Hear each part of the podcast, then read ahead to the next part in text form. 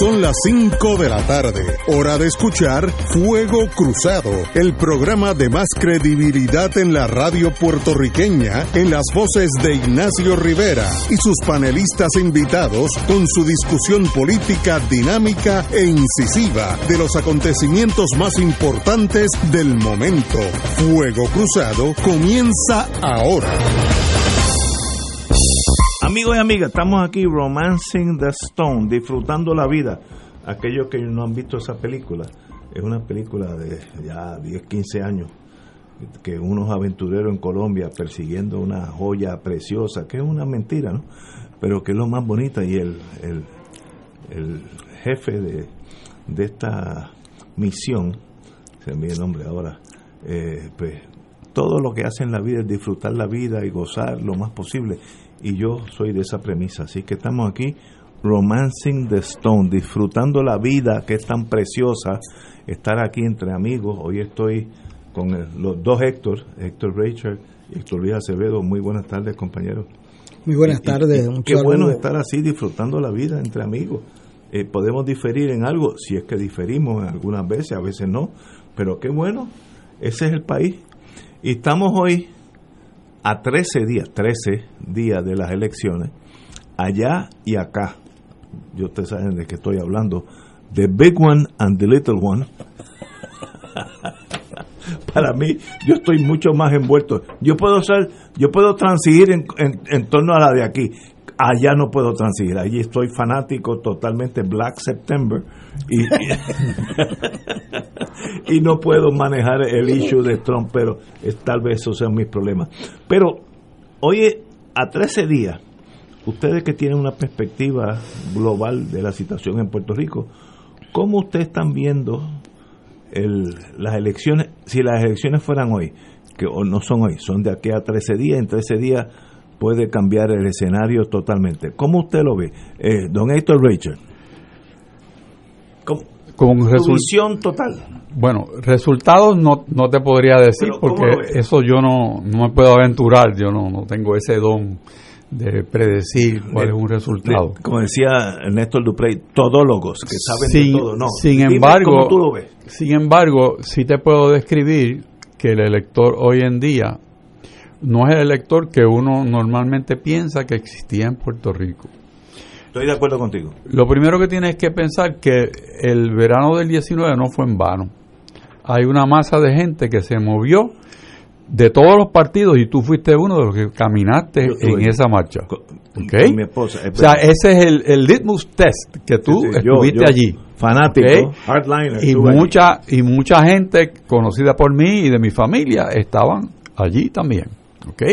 Ese es un desprendimiento de la conducta típica, porque antes la marcha de que sí, marchamos unos cuantos, pero no era eh, una masa de un corte transversal de la sociedad que estaba marchando por, por un ideal que era sanear el país. Correcto. Bueno, después de eso tú tienes las elecciones eh, en que unos votantes se desprendieron de los partidos tradicionales y respaldaron a la licenciada Lúgaro y a Manolo Sidre, en unas cantidades de, votos muy, muy importantes.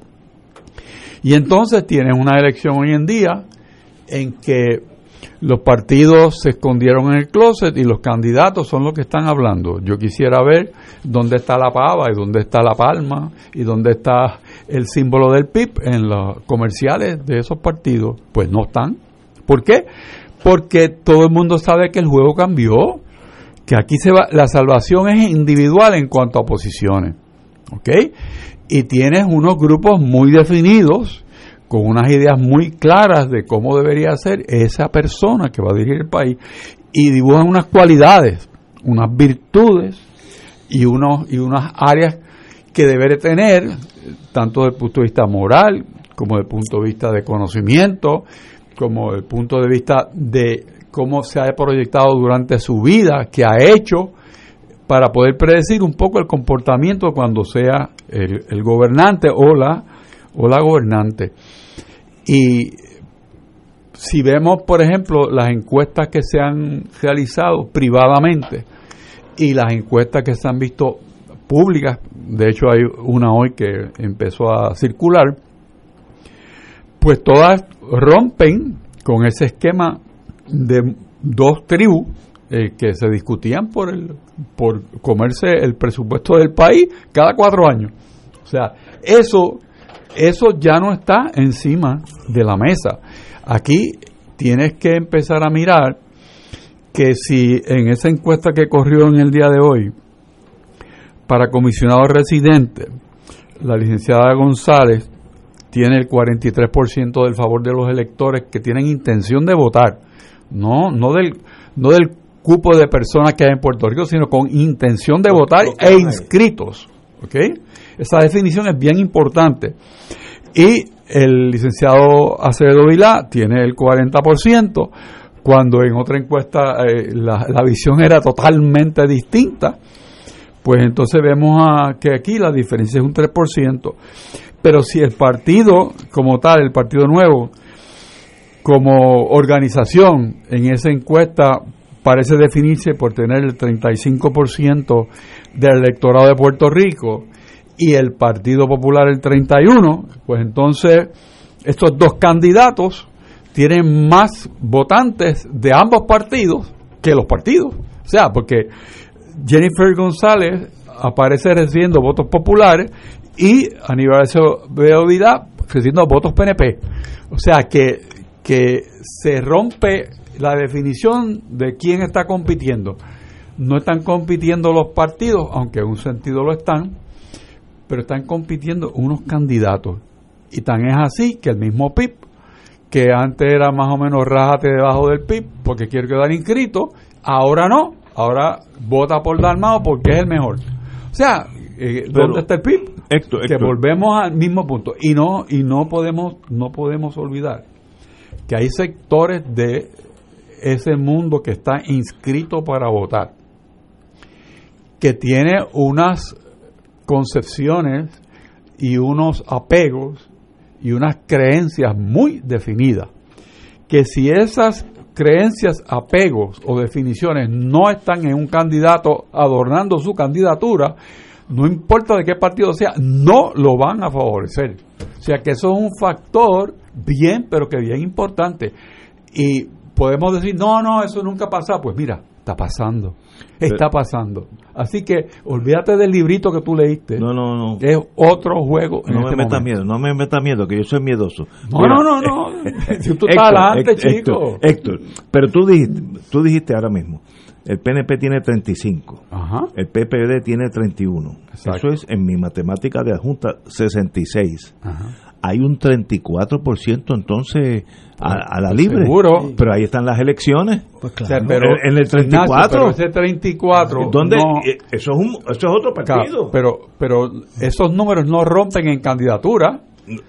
No, no, confunda, no, confundas el tamaño del partido con las candidaturas. Ese 34, ¿hacia dónde se dirige en torno a la gobernación? Bueno, fíjate tú, te voy a decir, yo no sé. Te voy a decir, la encuesta te dice que ese 34 no favorece el candidato tuyo.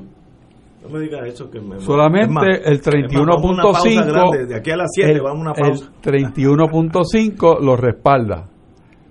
Chúpate esa. ¿Cómo es eso? Que el 31.5% de ese 34. no, no, del, de aquellos electores, por eso te hago la distinción que están inscritos y con intención de votar. No, no, no, confundas el Esos son los que van a ir a votar. Por eso, que esos van a votar por personas, no por el partido. Pues entonces no tenemos idea, ninguno de nosotros tres, quién va a ganar las elecciones. No, espérate, pero por lo menos tú, si analizas cuál es el comportamiento, ok, el comportamiento, y ves cómo la encuesta rompe, ¿verdad? Esa encuesta rompe, pues entonces tú, tú puedes ver que ese 31.5 produce un candidato que tiene el 35. Y si tú lo lees así, pues no hace sentido. Pero si lees que ese 35 que tiene el candidato que más intenciones de voto tiene, pues se nutre de todos los partidos y todas las creencias, no solamente de su 31. Pero, pero, pero podemos, voy a ser ahora bien analítico y tal vez... Frío, frío, frío. frío. podemos estipular que alguien va a ganar el noviembre 3. Podemos, así. Podemos estipular que nadie va a sacar 50% de los Eso, votos. es estipulado, eso es desde ahora, desde ahora. Eso es desde ahora. Bueno, y que la segunda ronda es necesaria. No, no, no, no. No, no, no me digan con segunda ronda. En noviembre 3 alguien va a ganar, aunque sea por un voto. Eso es correcto. Cierto. Ese es el sistema nuestro. Ustedes en este momento están indecisos entre Charlie Delgado y Pierluisi, porque es la única dos opciones grandes. No, ah, No. espérate, espérate. No. Héctor, vete despacio conmigo, o sea que yo soy frágil. Ignacio, si tú, si tú escuchas, y no necesariamente te digo que sea 100% válida y correcta, porque yo no sé evaluar una, una encuesta que solamente tú de oída sabes lo que dice, no, no has leído los, los protocolos de cómo se formulan las preguntas, tienes que factorar, fac- facturar a la, a la ecuación que son encuestas telefónicas que tú no ves el comportamiento, el demeanor de la persona, un montón de factores, ¿verdad? Pero esa, esa encuesta te, te dice a ti que Juan Dalmau tiene el, 40, el 14% del favor de los electores con intención de voto. Eso sería un brinco de casi 3 a 14. Que- Y entonces Eso la licenciada. Lúgaro tiene el 11.5%. De lo 0 mismo que sacó el otro. a 11. De Ajá. 0 a 11. No, no, Exacto, cero a pero once no, porque ella fue lo mismo que sacó el otro. No, no, pero que, pero que no, nunca ha sido candidato Entonces fíjate tú, el, el de sangre viene en los de- dos partidos. de los dos partidos grandes, ¿ok? Pero no se comporta de esa manera, la manera de, el momento de votar es que hay que hacer esa distinción. Pero, ¿qué ustedes aconsejan? No te rasgues la vestidura. No, no, no es que, no, no. Mira, si yo hubiera sido más inteligente, no vengo hoy porque está- me- son las 5 y 7 y, y 12, ya me están dando duro. Tengo que chuparme esto hasta las 7. No. Pero usted es el optimista No. aquí. Usted No, es el que ha respaldado como 22 candidatos para tres puestos. Con vida que ganen los 22. sí, sí, no, no. Dice continúa el dorso. La papeleta de Ignacio continúa el dorso. Mira, es que Yo creo que lo- la Ignacio, y, y termino, ¿verdad? Yo me interesa mucho escucharle como Héctor lo Héctor ve. sabe de este mundo. eh, tenemos que empezar a entender que el partido no corre en las elecciones, que corre son las personas. Y las personas están recibiendo respaldo de todos los sectores que concurren a esa elección. Que puede que tengan el favor de, de su partido, pero no el No 100%. Y eso es eh, la interrogante que uno tiene que tener del frente cuando analiza estos temas. Vamos a una pausa porque yo la necesito. Y fíjate, yo soy listo. Como yo sabía que ustedes venían hoy los dos para aquí con malas intenciones, yo he solicitado la presencia y ya está aquí el reverendo Estrada para que me dé ayuda. No para que nos señor- dirijan una oración. No, no, ese, ese señor vino de Florida a ayudarme y lo necesito. No te vayas, Estrada, que esto es bien peligroso. Vamos a una pausa. Esto es Fuego Cruzado por Radio Paz 810 AM. Puerto Rico es un país con gente que defiende su nacionalidad, que ama su idioma, su cultura, su identidad y que por sobre todo nos sentimos orgullosas de lo que somos, puertorriqueñas siempre. En el plebiscito, vota no. Auspicia Juan Dalmau. El Servicio de Conservación de Recursos Naturales del USDA anuncia su programa voluntario de incentivos de calidad ambiental EQIP, con el propósito de ayudar a los agricultores puertorriqueños a aplicar prácticas para conservar el suelo, el agua, el aire, las plantas, los animales y la energía. Los agricultores pueden solicitar para EQIP en cualquier momento, pero la fecha límite para el primer periodo de aplicación del año fiscal 2021 es el 30 de octubre. Llame a su oficina local de NRCS o visite www.pr.nrcs.usda.gov para más detalles. USDA es un proveedor, empleador y prestamista que ofrece igualdad de oportunidades. El saqueo y la corrupción que ha sufrido Puerto Rico por tantos años no puede quedar impune. Yo me comprometo en los primeros 100 días de mi mandato a nombrar un equipo de profesionales de alta probidad moral para que investiguen y encaucen a los funcionarios públicos que le han fallado a la fe de nuestro pueblo. Tiene que haber consecuencias, tenemos que limpiar la casa. Por una patria nueva.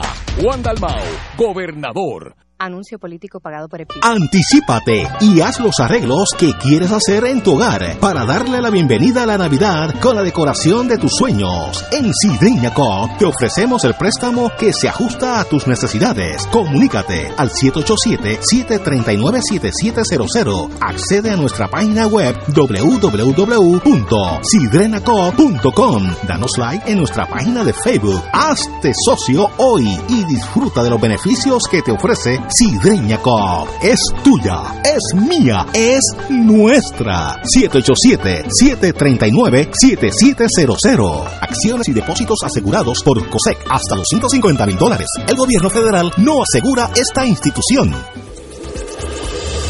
Fuego Cruzado está contigo en todo Puerto Rico. 2.6 millones de autos en Puerto Rico, algunos de ellos con desperfectos.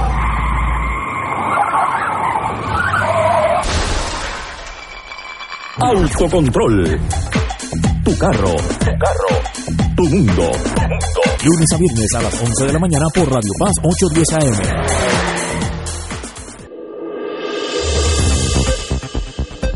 Y ahora continúa Fuego Cruzado.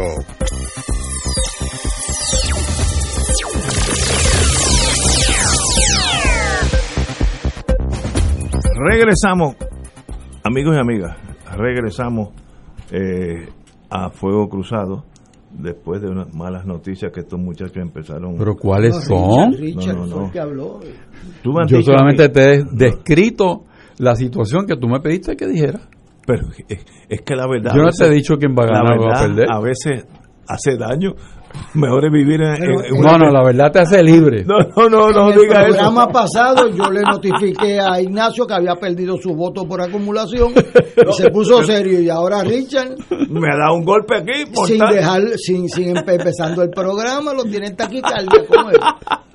Bueno, lo que dijo el compañero Héctor Richard, y no, no dudo de sus números, que en la última encuesta, etcétera, donde sea. No, no son números míos. No, no, pero que tú oíste. Sí. El PNP tiene 35, el hardcore, que yo creo que eso es eh, creíble. El Partido Popular tiene 31, pero eso suma 66, aquellos que escogimos en matemáticas en la Junta.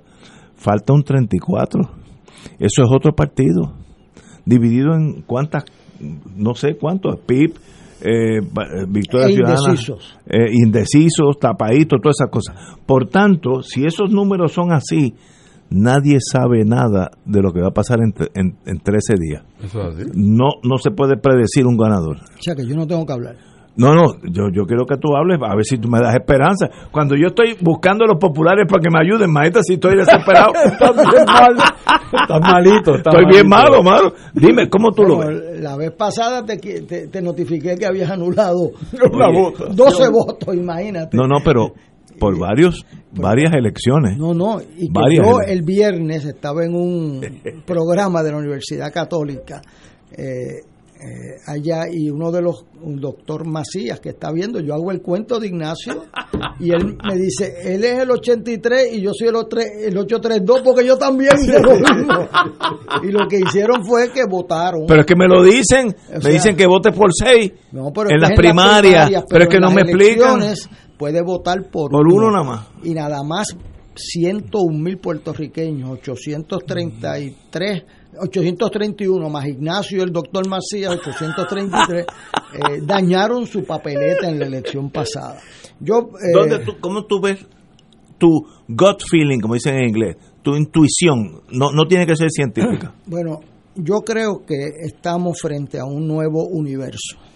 Ese nuevo universo, déjeme explicarle, porque el sistema de Puerto Rico es un sistema mayoritario eh, para gobernador, igual que el de Estados Unidos. Que usted saca 42% y salió eh, presidente Bill Clinton y en la- con 41 punto algo salió Ricardo Rosselló. O sea que no es quien saca más del 50%, No, no, eso sino es. es quien saca más votos que el más cercano. Plural, Punto. plural.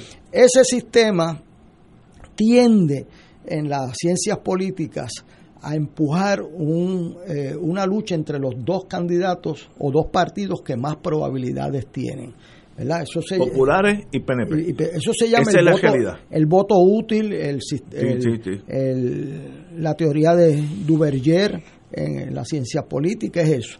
En la elección pasada, yo le estudié un poco, eso no se dio en Puerto Rico. Y no se dio porque los dos candidatos, y yo veo eso pasando en esta de nuevo en parte, eh, la efectividad de los campañas negativas, cuando no tienen mucho dinero, es más alta que las campañas positivas. Y los dos candidatos, Bernier y Ricardo Rosello, tenían unas campañas negativas tan poderosas que eh, se limitaron su crecimiento a los dos y tú los ves, tú los ves, 80% entre los dos.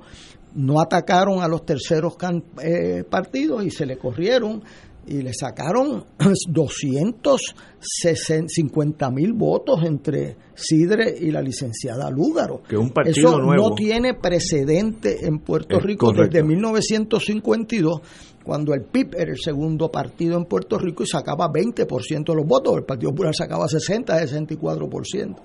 Así que tenemos un electorado, y yo lo veo, un electorado eh, sin compromisos partidistas, en una parte que es más de una tercera parte del electorado. Eh, ese, eso decide las elecciones, eso no es nuevo. Absolutamente. Lo que, lo que es nuevo es que no ha que, que no buscan socorro en los dos principales alternativas al final. Yo veo que va a haber un Pero, pero, cambio. ¿qué, quiere- qué quiere decir lo que acaba de decir? O sea que eh, normalmente eh, 25% del electorado se mantenía sin decidir, el PIB tenía 8% en la última semana. Y bajaba a 3. Y bajaba a 3, perdía 5%. Sí. Yo creo que eso va a pasar, pero en una proporción menor, menor. Por, por el tipo de campaña que estamos viendo. Fíjate que ningún partido se acogió a los 5 millones de dólares de pareo, se acogieron a un millón.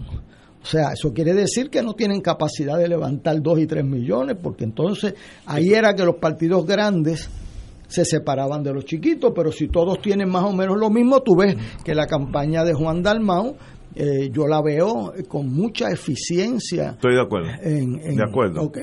Eh, los primero que yo quiero decir es que en esta mesa yo lo he dicho porque lo he vivido. La encuesta de hoy de Radio Isla que la hace el profesor Benítez, Jorge Benítez, un profesional universitario. Lo conocemos.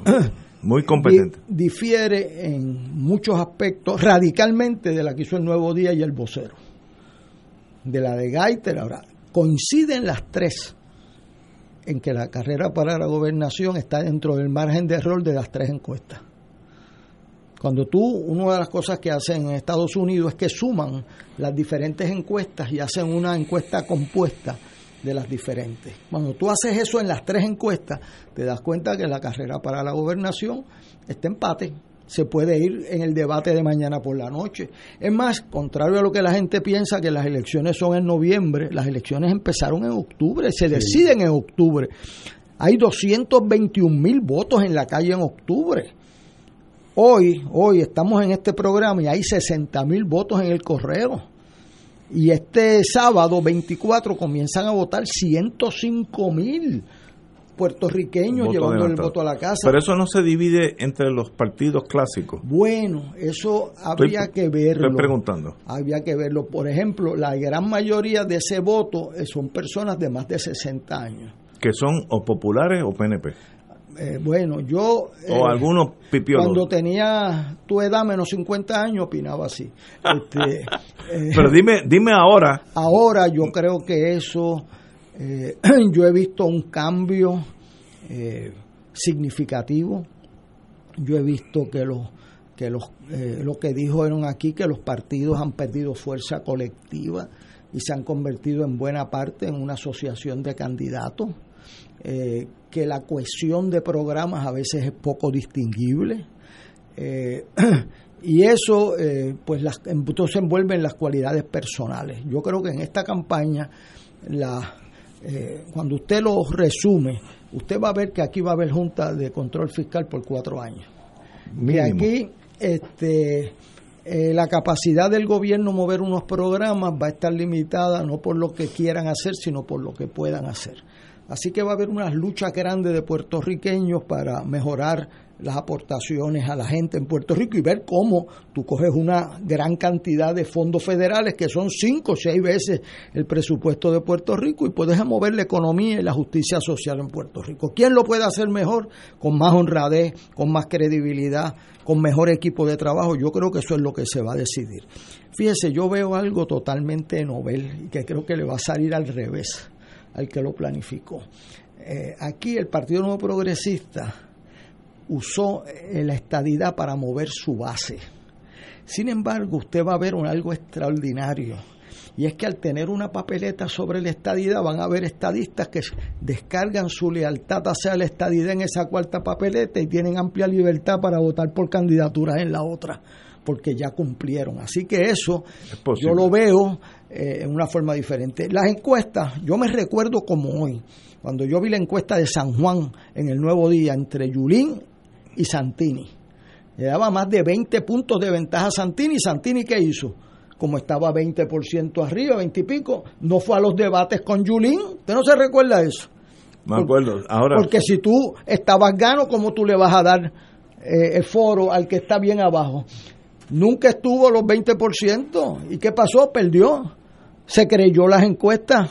Y yo le puedo decir a los electores, al angustiado Ignacio hoy, que no se angustie por las encuestas. Las encuestas eh, tienen un margen de error. Hace tres años vino una encuesta del Nuevo Día que decía que iba a votar 73% en el plebiscito y votó el 23%. Un pequeño error del 50%. No es que sea de mal hecho, yo no sé. Yo lo que te digo es que se equivocan y que el electorado no se debe angustiar, menos a tu edad, por el resultado de una encuesta. Eso cambian. Ahora, lo que yo veo es un patrón aquí, que veo un, patrón... Ese, ese patrón, ¿qué es eso? Ese patrón es que las instituciones del país se han ido colapsando. Eso es correcto. Que las lealtades colectivas se han ido debilitando. Y que parte del problema del país ha sido ese, de dame lo mío como individuo y entonces el, el ente colectivo eh, se ha ido debilitando. También veo el surgimiento en Estados Unidos y ahora en Puerto Rico de grupos de un solo interés. Y eso define la política en la medida en que puedan llevar su electorado a votar. Así que yo preentiendo que las elecciones para gobernador están en empate, que eso se puede ir mañana en el debate, se puede ir un error en un anuncio, que en este caso no creo que van a dejar al tercer partido Victoria Ciudadana libre, más con lo que han hecho de conseguir un sindicato que le pague la campaña y después decir que no lo coordinan con el sindicato que le paga la campaña. Eso es tan, tan ilógico y tan poco creíble que le resta credibilidad a quien lo repita. Este, y yo me equivoqué en gente seria que hay en ese movimiento, eh, pero eso no se hace. Eso tú terminas, eh, uno puede perder una elección, lo que no puede perder es la seriedad y el respeto, porque eso no lo venden en la farmacia ni en el supermercado. Este, yo veo que estas elecciones están bien cerradas. Usted cree la encuesta del Nuevo Día, pues hace como Ignacio que declaró a Jennifer este, electa ya en la semana pasada. Ya compró el champán. Ya, compró el champán. Eso dijo Ignacio que Eso lo dije yo. Pero hoy cuando ve la encuesta que están a 3% uno del otro, pues como que el champán lo acaba de guardar de nuevo. Este, porque sabe Dios lo tiene que llevar a la fiesta contraria. Este, así que yo creo que el electorado hoy está votando 60 mil puertorriqueños analicen esos candidatos, no le hagan caso a las dichosas encuestas, ni al menos a los sondeos, que eso es un fraude. Eso, mire, cuando yo era candidato uno pone 20 personas a llamar por teléfono todo el día y salen los sondeos arriba, eso no tiene validez eh, ninguna. Eso es irrelevante. Eh, pero los, los medios han vivido de eso últimamente. Así que el amigo que me escucha, coja esa papeleta, coge esos candidatos, escúchelos mañana diga cuál tiene una afinidad con sus principios, con sus valores, cuál tiene un sentido colectivo, porque déjeme decirle una cosa, lo que no puede permitir este país es volvernos en pedazos. Yo he vivido estos gobiernos divididos, Eso en que eso no puede fatal. gobernar nadie, es bola No. entre dos. Y entonces, ¿qué pasó? Eso es lo peor de Eso todo. es eh, lo que peor. gane el que sea Eh, completo. y, y déle un equipo de trabajo. Eso eh, no suena simpático en el mundo liberal, ni en academia, pero en el mundo de la vida en el que yo he vivido, usted necesita confiarle un equipo para gobernar el país. Puerto Rico necesita gobierno y necesita un gobierno que funcione y que atienda las necesidades del país. Y eso, que se creía que era en noviembre, se está decidiendo, a mi entender, se decide en una semana. Cuando venga la semana que viene, Ignacio... Ya ganaron o ya perdieron. yo entiendo que ya habrán más de 150 mil votos depositados y entonces esa ventaja que lleve alguien ahí, salvo que estén bien divididos, va a ser bien difícil de superar. Tenemos que ir a una pausa y regresamos con Fuego Cruzado. Esto es Fuego Cruzado por Radio Paz 810 AM. Amigo y amiga del Distrito Senatorial de San Juan, por años hemos mantenido legisladores incompetentes y corruptos que han convertido el Capitolio en refugio de políticos derrotados, amigos del alma e hijos talentosos. Soy Marilu Guzmán, candidata al Senado por el Distrito 1 de San Juan, Aguas Buenas y Guaynabo, y te pido que el 3 de noviembre votes por una victoria ciudadana para sanear la legislatura y comenzar a construir un gobierno justo para todos y todas. Anuncio político pagado por Comité Marilu Guzmán. La Hermandad de Empleados Exentos No Docentes de la Universidad de Puerto Rico denuncia ante el país el constante intento para destruir la universidad y las entidades que la componen por parte de Walter Alomar y Zoraida Busó, cuyos nombramientos están vencidos desde abril 2020. Los ataques constantes y abusos de poder perpetrados por Walter Alomar y Zoraida Busó hacia nuestra institución y la comunidad universitaria ya son insostenibles. A los líderes políticos del país les exigimos la salida inmediata de Walter Alomar y Zoraida Busó y el nombramiento de personas con compromiso hacia la Universidad de Puerto Rico. Puedes votar por nosotros haciendo una cruz bajo la insignia del PIB. O si eres de otro partido, con una cruz bajo tu insignia y una cruz al lado de Denis Márquez, representante, y otra al lado de María de Lourdes Santiago, senadora. Los legisladores del PIB hacen falta. Auspicia. Fuego Cruzado está contigo en todo Puerto Rico. ¿Te deja escoger? El mío sí. Si me preguntas a mí, yo estoy con MMM. Me da más opciones de OTC y los recojo en la farmacia sin receta o los entregan a casa. Así de fácil. Cámbiate al plan que te da más opciones de OTC, con hasta 110 dólares mensuales para medicamentos sin receta. MMM, caminar juntos es darte mucho más. MMM Healthcare LLC es un plan HMO y PPO con un contrato Medicare. La afiliación MMM depende de la renovación del contrato. Beneficio válido. Actor pagado. Restaurante Marisquería Reina del Mar y Restaurante Mar del Caribe se han unido para ofrecerles la más extensa variedad de platos, calidad y sabor en mariscos frescos y carnes. Visítanos en calle Loíza, Punta Las Marías y disfruta de un ambiente elegante, familiar y seguro, tomando todas las medidas de seguridad. Abierto de martes a domingo desde las 12 del mediodía. Restaurante Marisquería Reina del Mar y Mar del Caribe, dando sabor a Puerto Rico. Localizado calle Loíza, Punta Las Marías, 787-545-5025. Dale una vuelta al mundo los viernes a las 2 de la tarde y repasa las noticias y acontecimientos más relevantes, los sucesos que trascienden límites territoriales y sus protagonistas son objeto de discusión y análisis de nuestro panel. Para ampliar la perspectiva noticiosa de nuestra audiencia, emprende una vuelta al mundo. Cada viernes, comenzando a las 2 de la tarde por...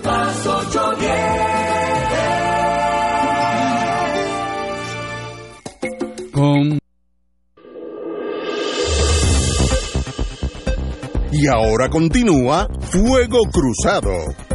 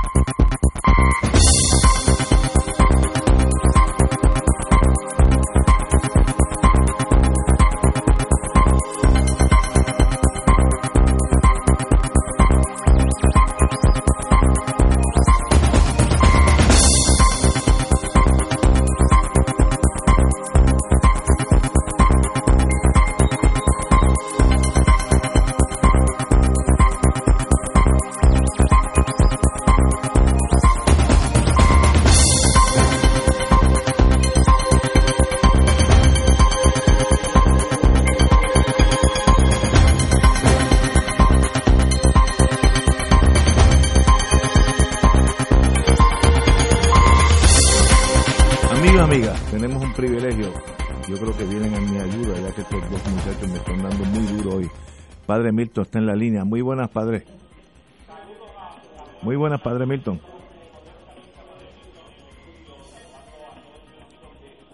Está en la línea, padre Milton.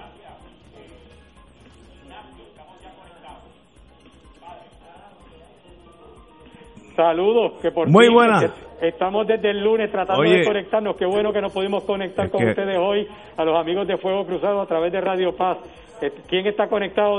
¿Quién de los muchachos está ahí? Aquí está Héctor Luis Acevedo, Héctor Richard, y en un segundo plano, allá en el engine room de los barcos, yo, eh, Ignacio Rivera, servidores suyos.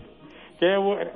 Pues gracias Ignacio Bueno, por participar también, entrar en el programa, decirle a, a toda tu audiencia que estamos estamos en directo desde el Canal 13 acá en, el, en Carolina, en nuestro telemaratón del Canal 13. O sea, el Canal 13, hace un tiempito estuvimos con el maratón de oro 92.5 y gracias a todas las aportaciones se logró ya, ya se está instalando la antena de oro 92.5, pero ahora estamos en el Canal 13 en el telemaratón que lo hacemos todos los años, pero este año con más eh, con más empuje porque la gente a veces dice que mucho viaja el Padre Milton, pero se lo que no piensan es que esos son donativos, esos viajes son profundos del Canal 13, no se pudieron hacer los viajes. El aniversario del Padre Milton tampoco se pudo hacer, que fue profundo del Canal 13. El aniversario 25 del Canal 13 no lo pudimos celebrar porque por la pandemia y eso era profundo del Canal 13, así que el telemaratón ahora tiene que ser como para recoger todos esos donativos que no se han podido hacer durante el año y es bien sencillo,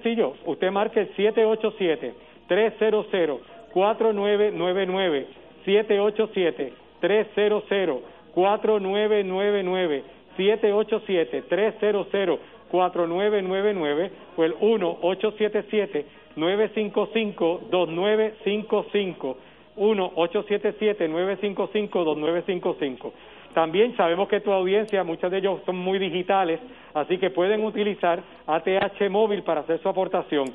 Aparecemos bajo la sección de negocios o de donar, cualquiera de las dos secciones en ATH móvil, en la sección de negocios o en la sección de donar, en cualquiera de ellas aparecemos como Teleoro Canal 13, Teleoro Canal 13. Lo importante es que en el, en el cuadrito abajo que dice opcional le escriban que es del telemaratón, Teleoro Canal 13 en ATH móvil. Y si nos buscan por PayPal, que hay que buscarlo por el correo electrónico, aparece como amigos de Teleoro 13 arroba canal 13pr.tv, que ese es el correo electrónico. Amigos de Teleoro 13 arroba canal 13pr.tv. Y cada vez que digo 13 estoy hablando del número 13, el 1 y el 3. Así que estamos aquí esperando esas aportaciones que nos ayuden. El Canal 13, gracias a Dios, que ha estado presente, particularmente durante este tiempo de pandemia, en los tiempos donde los templos estuvieron cerrados, la iglesia se mantenía viva, se mantenía abierta, porque la iglesia somos nosotros y la iglesia estaba presente a través de nuestro Canal 13 y como lo hicimos también a través de radio. Así que estamos aquí esperando eh, esa, esa llamada, 787-300-4999, 1-877-955-25. Ignacio. Padre Milton, un privilegio tenerlo aquí. Y el teléfono es, yo que no soy digital, 787-300-499. Eh, necesitamos la ayuda de ustedes para nosotros continuar aquí en Fuego Cruzado. Un privilegio, Padre Milton. Bueno, y, y para mí estar con ustedes también en el, en el programa un ratito, aunque sea desde acá, desde el Canal 13. Un abrazo Lo invitamos. Eh, muchas gracias, Padre. a ustedes. Bueno, señores, yo vuelvo, yo tengo, no sé por qué mi instinto me dicen que no estoy de acuerdo sin evidencia, es, es instintivo. Como me dijo a mí un gran comerciante de hace muchos años, el dueño de pueblo, eh, sigue tus instintos, porque el ser humano, antes que hubiera universidades, llegó aquí con sus instintos. Así que si a ti algo te suena que tú tienes que ir para aquí o para allá, sin no lo confunda con evidencia y los abogados que nos en- enredamos con nuestras leyes y reglamentos esos son los peores de todos sigue tus instintos. A mí me somos. A mí me dice mi intuición. Lo- vamos a partir de la matemática. Si es verdad que el PIB el Partido Nuevo Progresista y el Partido Popular entre ellos tienen 66 vamos a sumarlo a 70 estoy siendo general falta un 30 ese 30 no va a vaciarse en uno de esos dos rojos o azules, o van a ser homogéneos que van a, los que están con la señora Lúgaro van a seguir con Lúgaro, los que están con el PIB van a seguir con el PIB. Yo no creo que eso va a pasar. Eso, esos, esos dos partidos que tienen sus méritos, no, no lo estoy criticando, van a bajar sustancialmente. ¿Hacia dónde bajan? Ahí están las elecciones. Yo no puedo decir, sinceramente, siendo una persona más o menos seria y cuerda, más o menos, yo no puedo decir quién va a ganar ahora. Que los dos están en empate, yo creo que los dos están en empate. Esto es al último tiro. Como los caballos, eh, en, en la curva de los 1200 metros, esos dos caballos están cabeza a cabeza. Así que hay que tener mucha valentía de los dos partidos. Yo no estoy en ninguno de los dos en el sentido eh, eh, oficial o nada de eso. Tienen que meter caña de aquí al, a noviembre 3, aún hasta las hasta las 3 de la tarde. Ustedes tienen que estar dando fuerte a esa, esa yegua, si no, lo van a llegar. Cualquiera de los dos puede ganar. Lo único yo le pido por el bien de Puerto Rico, que el que gane, gane todo. Gane las dos cámaras Puerto Rico sería una catástrofe si en estos momentos de quiebra total gana la mitad uno y la mitad otro, porque no va a pasar nada. Vamos a estar en una ciénaga política, uno jugando a la política chiquita con los otros y no y, vamos a sufrir todo. Así que yo espero que el que gane gane todo. Todos tenemos nuestras inclinaciones. Yo espero que sean los azules. Héctor Luis eh, eh, espera que sean los colorados, pero eso es lo bonito de la democracia Mire, si Héctor Luis gana el martes que el 3 de noviembre y gana sólido, ganamos todos. Pues yo soy parte de Puerto Rico, yo no soy marciano. Y si el gobierno de Héctor Luis Acevedo hace un buen trabajo, yo gano también. Así que esto no es enemigos uno contra otro. Así que qué bueno. Ahora, para mí, el secreto de estas elecciones está en el 34% de los no ni rojos azules. Ahí está. ¿Quién enamora ese 34 para qué lado? Yo no soy perito en, en, relaciones públicas, etcétera, propaganda, etcétera, pero ahí está, las elecciones están en ese 34, que es un montón, eso es un ejército, es un ejército de gente. Bueno, yo tengo que decir que eso en gran parte es verdad. Yo creo que el 15% se va a quedar, un 10 o un 15% en los terceros y cuartos partidos. Pero yo veo un movimiento. Todavía faltan 15 el otro 15 puede dividirse, puede, yo creo que va a favorecer en determinado candidato. Sí creo que hay un movimiento que ha pareado casi los dos partidos principales con la candidatura de Charlie Delgado y su apoyo de grupos eh, religiosos que antes estaban uniformemente en un partido que no era el de él. Eh, yo creo que ese movimiento yo lo, lo estoy viendo, no sé cuán sólido será, pero aquí los dos partidos principales están más cerca que nunca antes y tú lo viste en las primarias. En las primarias de 2016 el PNP llevó 470 mil electores a votar y en esta 297 mil. O sea, un bajón sustancial.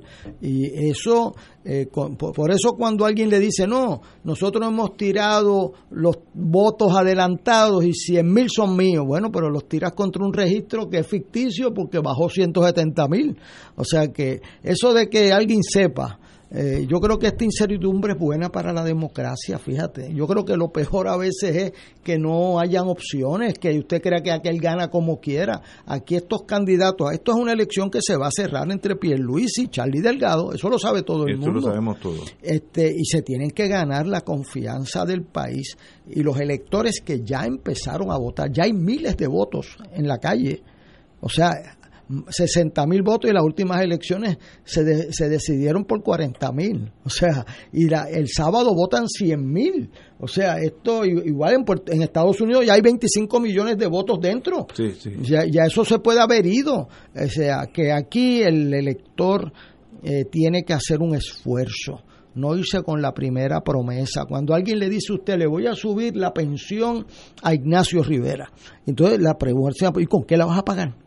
Este, le voy a dar un bono a Héctor Richard de Navidad, le voy a duplicar el bono. Muy bien, que bueno, ¿y con qué lo vas a pagar? Este, por no haber hecho esa pregunta, caímos en las formas sin sustancias, quebramos el sistema de retiro quebramos, pero nadie se da cuenta que quebramos el sistema de retiro y los dos billones que se pagan del sistema de retiro los tuvimos que meter en el presupuesto general.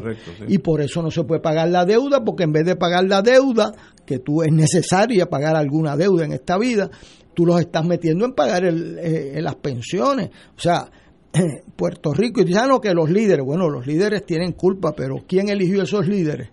¿Quién, ¿Quién le preguntó con qué iban a pagar los programas que estaban prometiendo? Aquí uno no puede decirse con el primer discurso. Un electorado maduro tiene que ir más allá de las apariencias, de cómo viene vestido, que si es guapa, que si es guapo, este, que si habla bonito. eso, economícense ese aplauso y vayan más allá de las apariencias. ¿Qué programa tiene? Si ahí hay un, candidato a gobernador, ¿con qué equipo va a gobernar? Hay gente que diciendo que van a ser gobernador y han postulado dos candidatos por acumulación, jamás podrían ganando, podrían gobernar al país.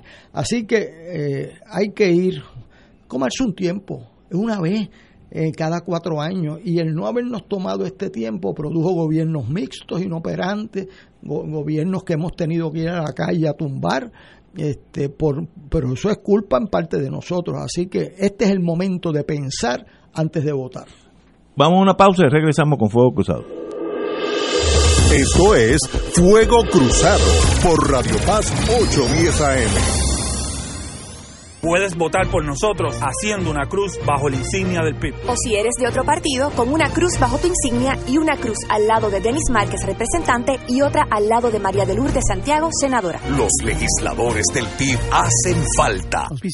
¿Sabías que personas sin síntomas pueden propagar el COVID-19? El municipio de Carolina se preocupa por ti y los tuyos. Por eso, queremos que te protejas correctamente. Usa tu mascarilla cubriendo nariz y boca. No la toques mientras la tienes puesta y recuerda que menores de dos años no deben usar cuando te la quites, bótalas o lávalas inmediatamente. Si eres positivo al COVID, llama a la línea confidencial de ayuda a ciudadanos positivos de Carolina al 787-701-0995. Porque te queremos saludable, edúcate, protégete y evita el contagio. Autorizado por la Oficina del Contralor Electoral. Más de 130 candidatos y candidatas para tumbar la corrupción y los amigos del alma más de 130 candidatos para luchar por los derechos laborales, las pensiones de nuestros retirados, las oportunidades de nuestros jóvenes y nuestro ambiente. Victoria Ciudadana, más de 130 candidatos, un país en mente. Este noviembre, la victoria es de todos y todas. Anuncio pagado por el Comité Gastos Independientes de SPT, no autorizado por el candidato aspirante o partido alguno. Fuego Cruzado está contigo en todo Puerto Rico. San Juanero, soy Miguel Romero. Tú y yo sabemos el cambio que San Juan necesita. Un cambio que solo se logra trabajando, cumpliendo, que no se quede en palabras. Ese cambio se logra reparando nuestras calles, manteniendo la ciudad limpia y ordenada, con mejor iluminación y seguridad para tu familia. Para lograr el cambio, te propongo una verdadera alianza. Yo voy a hacer el trabajo y tú eliges brillar con tu voto el 3 de noviembre. Juntos lograremos el nuevo San Juan. Auspiciado por Comité Miguel Romero. Cómprame un sistema solar y escúchame aquí en Radio Paz. Todos los viernes a las 4 y 30 de la tarde te espero para que me cuentes tus inquietudes acerca de placas solares con baterías. Comunícate conmigo, soy Luis Enrique al 787-536-7938 de Solar Store. Cómprame un sistema solar. Y ahora continúa Fuego Cruzado.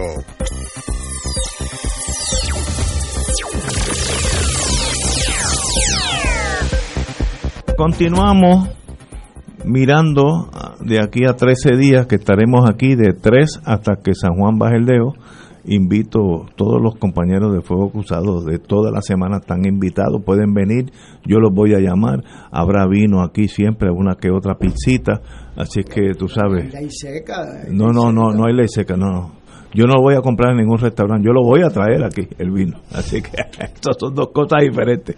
Necesitas un abogado, Ignacio. No, no, sí, sí. No, pero tengo aquí dos, dos buenos y un pastor para, para la extrema opción al final. Ay, Dios mío. Compañero Richard, ¿cómo usted lo ve? Pues mira, para seguirte fastidiando la cabeza. Ya no diga eso. Cuando estamos hablando de victoria ciudadana, estamos hablando de una modalidad de partido. Es un partido urbano. ¿ok? Tienes que tener en mente que es un partido urbano y cuando vas a mirar su comportamiento, bueno, que es un partido de San Juan, de esta área de- de- del país, ¿no? Este, porque si tú miras en los otros pueblos del país, pues no, no tienen el apego que tienen en esta área metropolitana. O sea, pues es un enfoque completamente hacia el citadino, hacia la aglomer- aglomeración de, diversidad y de, temas que normalmente no se comparten, pero que los pongo juntos y le doy un, una salida y vamos a caminar en una dirección porque hay unos objetivos comunes, aunque estamos separados en un montón de otras cosas. O sea, ese es un modelo muy diferente a como uno normalmente conoce un, un partido. Digo eso porque vas a ver que van a colacionar votos y quizás candidatos en un área, pero no en las otras. ¿ok? Ese fenómeno de la zona metro versus la isla también tiene que ver mucho con Batia y Charlie. O sea, porque Batia era una criatura urbana, un enfoque más bien urbano, y el, el otro enfoque era más bien general hacia los valores de la gente, eh, la persona buena, y, y no necesariamente el que quiere manejar el tema de la cuestión energética. O sea que eso también tiene que verlo, y me lleva a lo siguiente. Cuando uno analiza la postura de los partidos y más bien de los candidatos, yo todavía no he encontrado uno que yo pueda decir, bueno, esta persona tiene un sueño, esta persona quiere construir una, una nueva realidad para Puerto Rico con los pies sobre la tierra. Tiene un programa que yo sinceramente me identifico porque comparte los valores del país y le da un sentido de propósito a lo que voy a hacer. Eso yo no lo he visto. No, no he visto ninguna campaña, quizás un poco Juan Dalmau, quizás, pero no, no en los demás. O sea que no, no se ve ese fuego que genera un candidato que está enamorado de lo que va a hacer. Es correcto. O sea, no, no, no, no lo hay. Tampoco he visto una visión que me encantaría ver. la- uno es el sueño y el otro es la visión. Tampoco lo he visto. Y me parece que, que esa, eso produce cierto agotamiento en la gente. Porque, ay, estoy cansado de esto. O sea, estoy cansado de la, de la teoría esta de que, bueno, los dos son malos y voy a hacer esto. Eso no es así. O sea, hay que ver, y por eso se mueve hacia las personas. Pero esas personas no están generando ese entusiasmo. ¿eh? Entonces es más complicado lo que tú quieres lograr en el día de hoy es saber qué es lo que va a pasar. Eso no lo vamos a saber. Eso lo vamos a saber ese día y cuidado. Porque si el sistema electoral funciona y todo el mundo vota y está clarita la, eh, el, el, vamos a decir, la marquita en el, en el cuadrito y no nos salimos, pues a lo mejor. Pero si empezamos a trabajar con problemas operacionales de la comisión, si empezamos a atender situaciones en que no se han esperado, pues entonces esto no está tan sencillo, Ignacio. Todavía tenemos No, una ley electoral defectuosa, muy defectuosa, y tenemos unas funciones dadas a los tribunales que no le pertenecen a los tribunales. Yo voy. O sea, que, que la mesa está servida con mucha fe y mucha esperanza y mucha buena fe del pueblo. Pero ojo, ¿qué pasa allí? Ahora, eso que dijo Richard, Compañero. eso que dijo Richard, eso es sumamente crítico.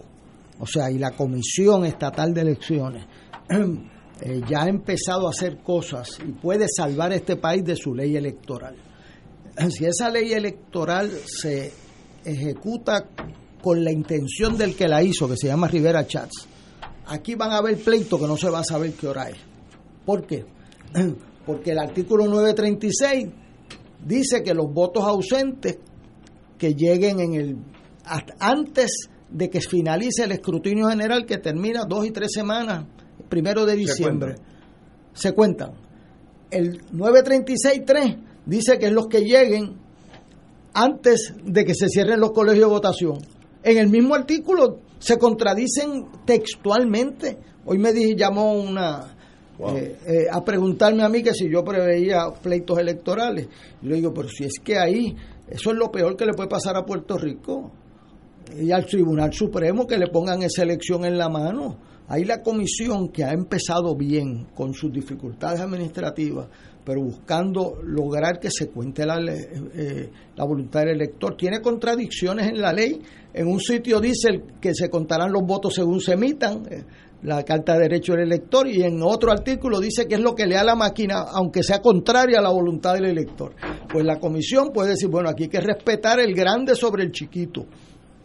Y por lo tanto hay que contar los votos según se emiten.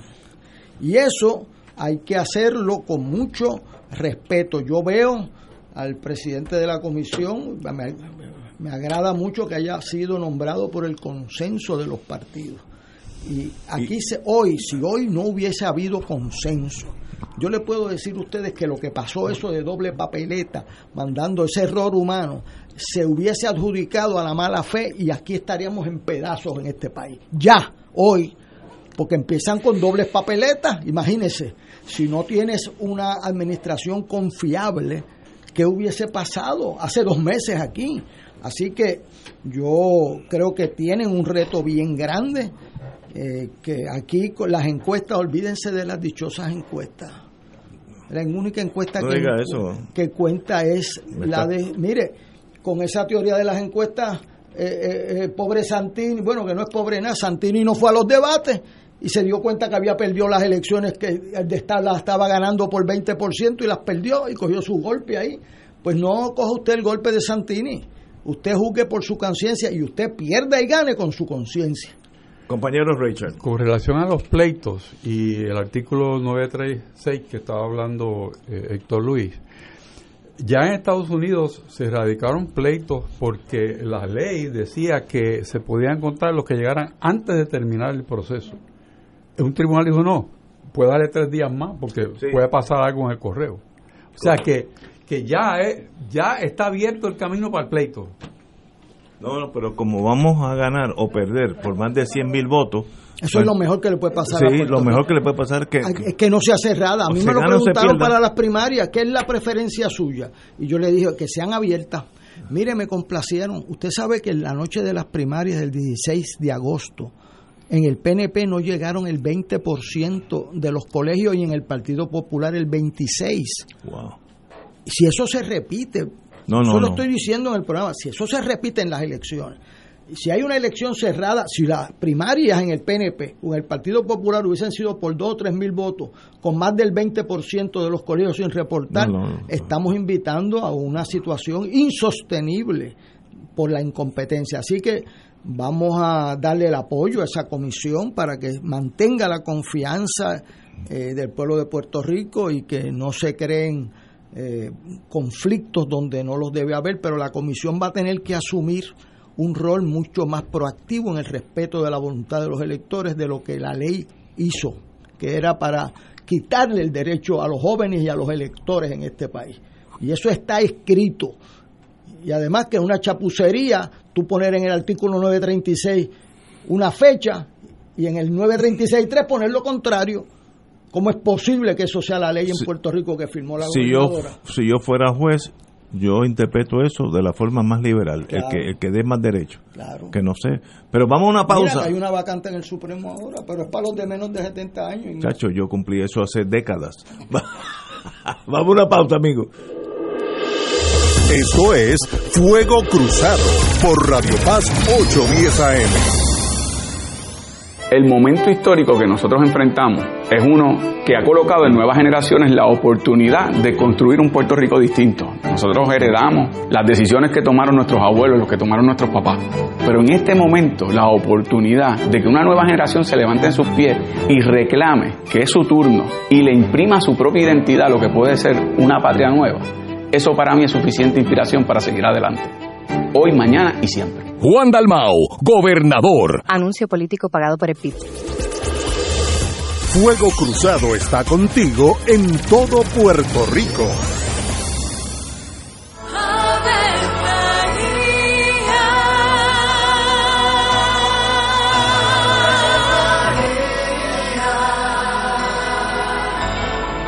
El ángel del Señor anunció a María. Y ella concibió por obra del Espíritu Santo. Dios te salve María, llena eres de gracia, el Señor es contigo. Bendita tú eres entre todas las mujeres, y bendito es el fruto de tu vientre Jesús. Santa María, Madre de Dios, ruega por nosotros pecadores, ahora y en la hora de nuestra muerte. Amén. He aquí la esclava del Señor. Hágase en mí según tu palabra. Dios te salve María, llena eres de gracia, el Señor es contigo.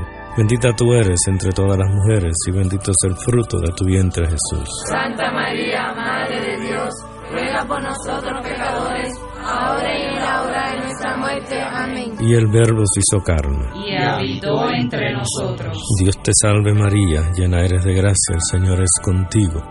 Bendita tú eres entre todas las mujeres, y bendito es el fruto de tu vientre Jesús. Santa María, Madre de Dios, ruega por nosotros pecadores, ahora y en la hora de nuestra muerte. Amén. Ruega por nosotros, Santa Madre de Dios. Para que seamos dignos de alcanzar las promesas de nuestro Señor Jesucristo. Oremos. Derrama, Señor, tu gracia sobre nosotros, que por el anuncio del ángel hemos conocido la encarnación de tu Hijo, para que lleguemos por su pasión y su cruz a la gloria de la resurrección, por Jesucristo nuestro Señor. Amén. Gloria al Padre, al Hijo y al Espíritu Santo. Como era en un principio, ahora y siempre, por los siglos de los siglos. Amén.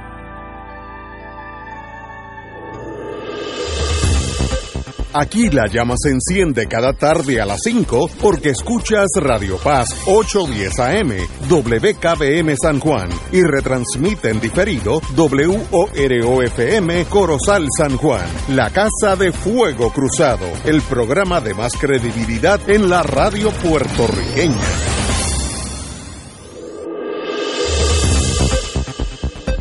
Y ahora continúa Fuego Cruzado. Vamos, vamos, vamos. Regresamos, amigos y amigas, Fuego Cruzado. Eh, tenemos con nosotros, a invitación de Fuego Cruzado, Ana Irma Rivera Lacén, candidata al Senado por acumulación por Victoria Ciudadana. Así que bienvenida, compañera abogada y amiga de Fuego Cruzado. Muchas gracias y gracias por la invitación. Qué bueno tenerla aquí. Bueno, lo que, con estos dos muchachos, desde que empezamos aquí, me están metiendo caña. Y lo que hemos podido eh, estar de acuerdo es que el PNP hasta ahora tiene 35, el Partido Popular tiene 31. En matemática de adjuntas, como dije anteriormente, eso es un 66, pero falta un 34 me da la impresión que ustedes en Victoria Ciudadana son parte importante de 74. ¿Por dónde, por dónde ustedes van? Eh, mira, yo Victoria no, Ciudadana estamos hablando, Sí, aquellos que nos sé. sintonizaron ahora. Lo que yo te puedo decir es que Victoria Ciudadana no tenemos una bola de cristal, pero sí sabemos por las reacciones que tienen contra Victoria Ciudadana, y por usar la palabra contra, es que estamos haciendo un, un mella bien fuerte en, en la opinión del país. Eh, yo estaba escuchando antes que viniera aquí, estaban hablando de, de todas las encuestas que inequívocamente se han, de- se han equivocado. Así que si vamos a estar usando esas encuestas como el pronóstico de, eh, de lo que va a pasar en las elecciones, pues entonces estamos hablando del pronóstico de la equivocación. Así que como vamos pero a partir de, de la premisa de que se han equivocado, Pero un 34% Eso, no comprometido las- es otro partido. yo lo que te estoy diciendo es que precisamente lo que tú acabas de decir es un ejemplo de por qué las encuestas no se pueden tomar mucho en consideración. Eh, estamos ante un nuevo escenario. Nadie vio venir la fuerza que iba a tener y que correcto, tiene Victoria correcto, Ciudadana. Nadie correcto. lo vio venir. Eh, y le hemos sacado el juego. Y si se hacen pronósticos usando eh, los criterios antiguos y no lo que está sobre el tablero, que es totalmente incierto, pues no se sabe. Y yo lo que tengo la certeza es que ni el Partido Popular ni el Partido No Progresista tienen ninguna certeza de dónde están en este momento, porque las reglas han cambiado totalmente, totalmente. Eh, y si lo supieran, no estarían atacándonos como nos atacan. Y tú atacas cuando tú crees que esa gente que viene subiendo y que está ahí, de alguna manera te va a quitar votos. Y eso yo no tengo la menor duda. Así es que, si tú me preguntas a mí, yo lo que te puedo decir a ti es que Victoria Ciudadana es una fuerza política que está muy fuerte en este momento y que puede haber muchas sorpresas más de lo que mucha gente se espera. Y yo creo que ahí es donde estamos y eso lo sabe tanto el Partido Progresista como el Partido Popular Democrático. Eh, yo sé que los dos partidos, del cual yo soy uno, parte de uno de ellos, están agotados, lo mismo que pasó en Venezuela, lo mismo que pasó en Francia, etcétera, etcétera. Se agotan por la vejez y empiezan a, a perder esa vitalidad. Eh, yo estipulo eso porque lo siento en la calle y yo, pues como no tengo velas en este entierro, pues lo puedo decir. ¿Ustedes qué prometen? ¿Para qué existen ustedes? Eh, ¿Cuál es su ideal en ese bueno, A mí no me sorprende tu pregunta porque tú estás usando un criterio que es precisamente lo que yo creo que hay un antes y un después que la gente en Puerto Rico no tiene que dividirse a base de lo que tú crees que es el estatus para Puerto Rico. Okay.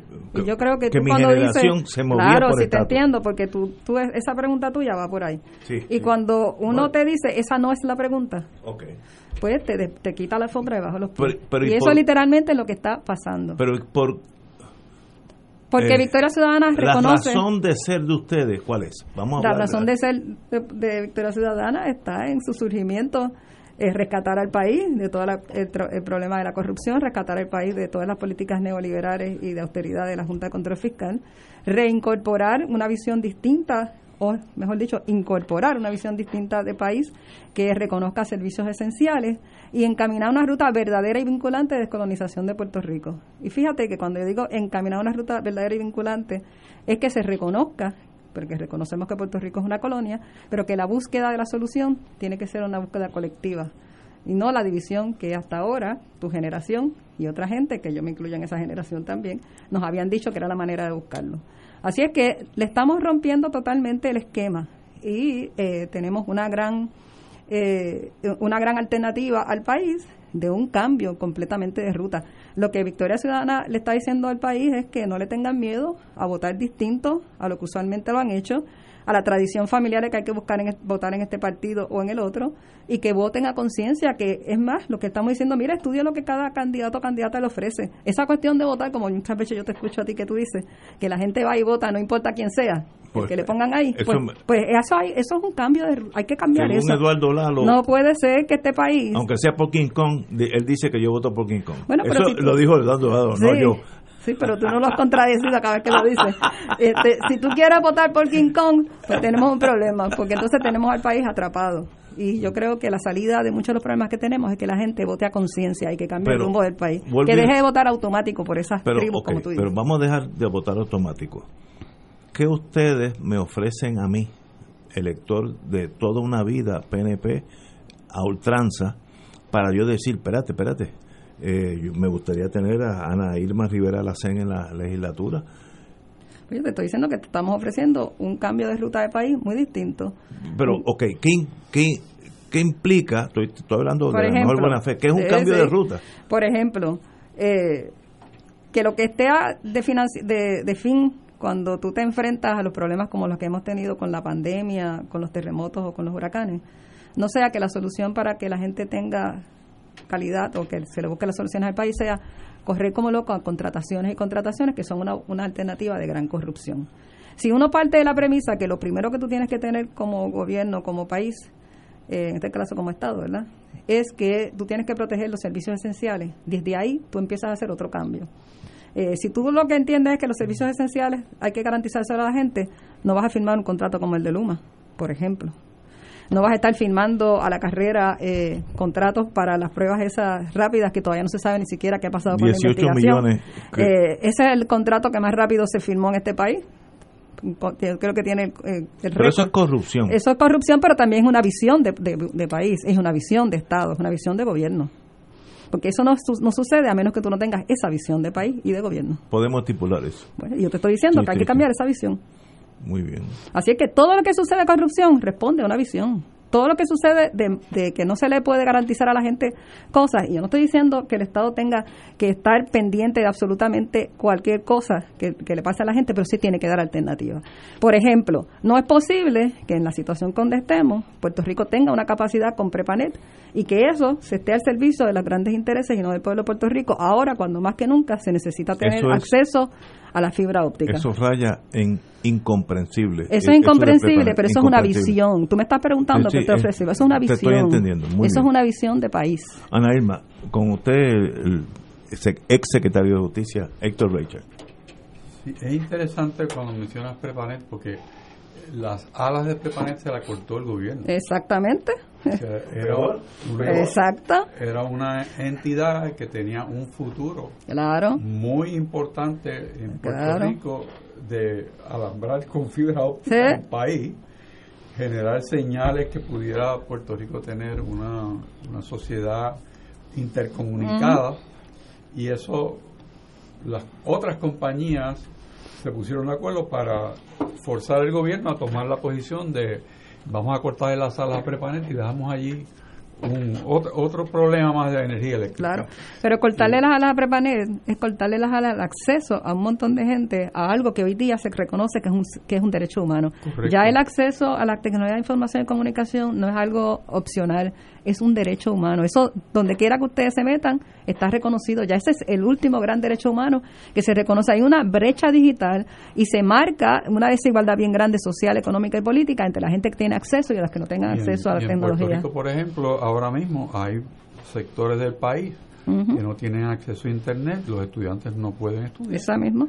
Entonces, las universidades y las escuelas creativamente han buscado formas de, que los estudiantes puedan, por ejemplo, hay una universidad que en el parking invitan que vengan los automóviles y allí pues tienen señal y ahí los estudiantes en vez de estar en el salón de clase están en el parking. O sea, distintas cosas que, que nos hemos quedado nosotros atrás por una visión muy corta de, lo que es un servicio esencial. el concepto de los servicios esenciales, yo creo que es la clave ahí. ¿Cuál es la visión que tiene el Estado de lo que son los servicios esenciales? Servicios esenciales de salud, y podemos hacer todas las historias del problema del acceso a la salud, ¿verdad?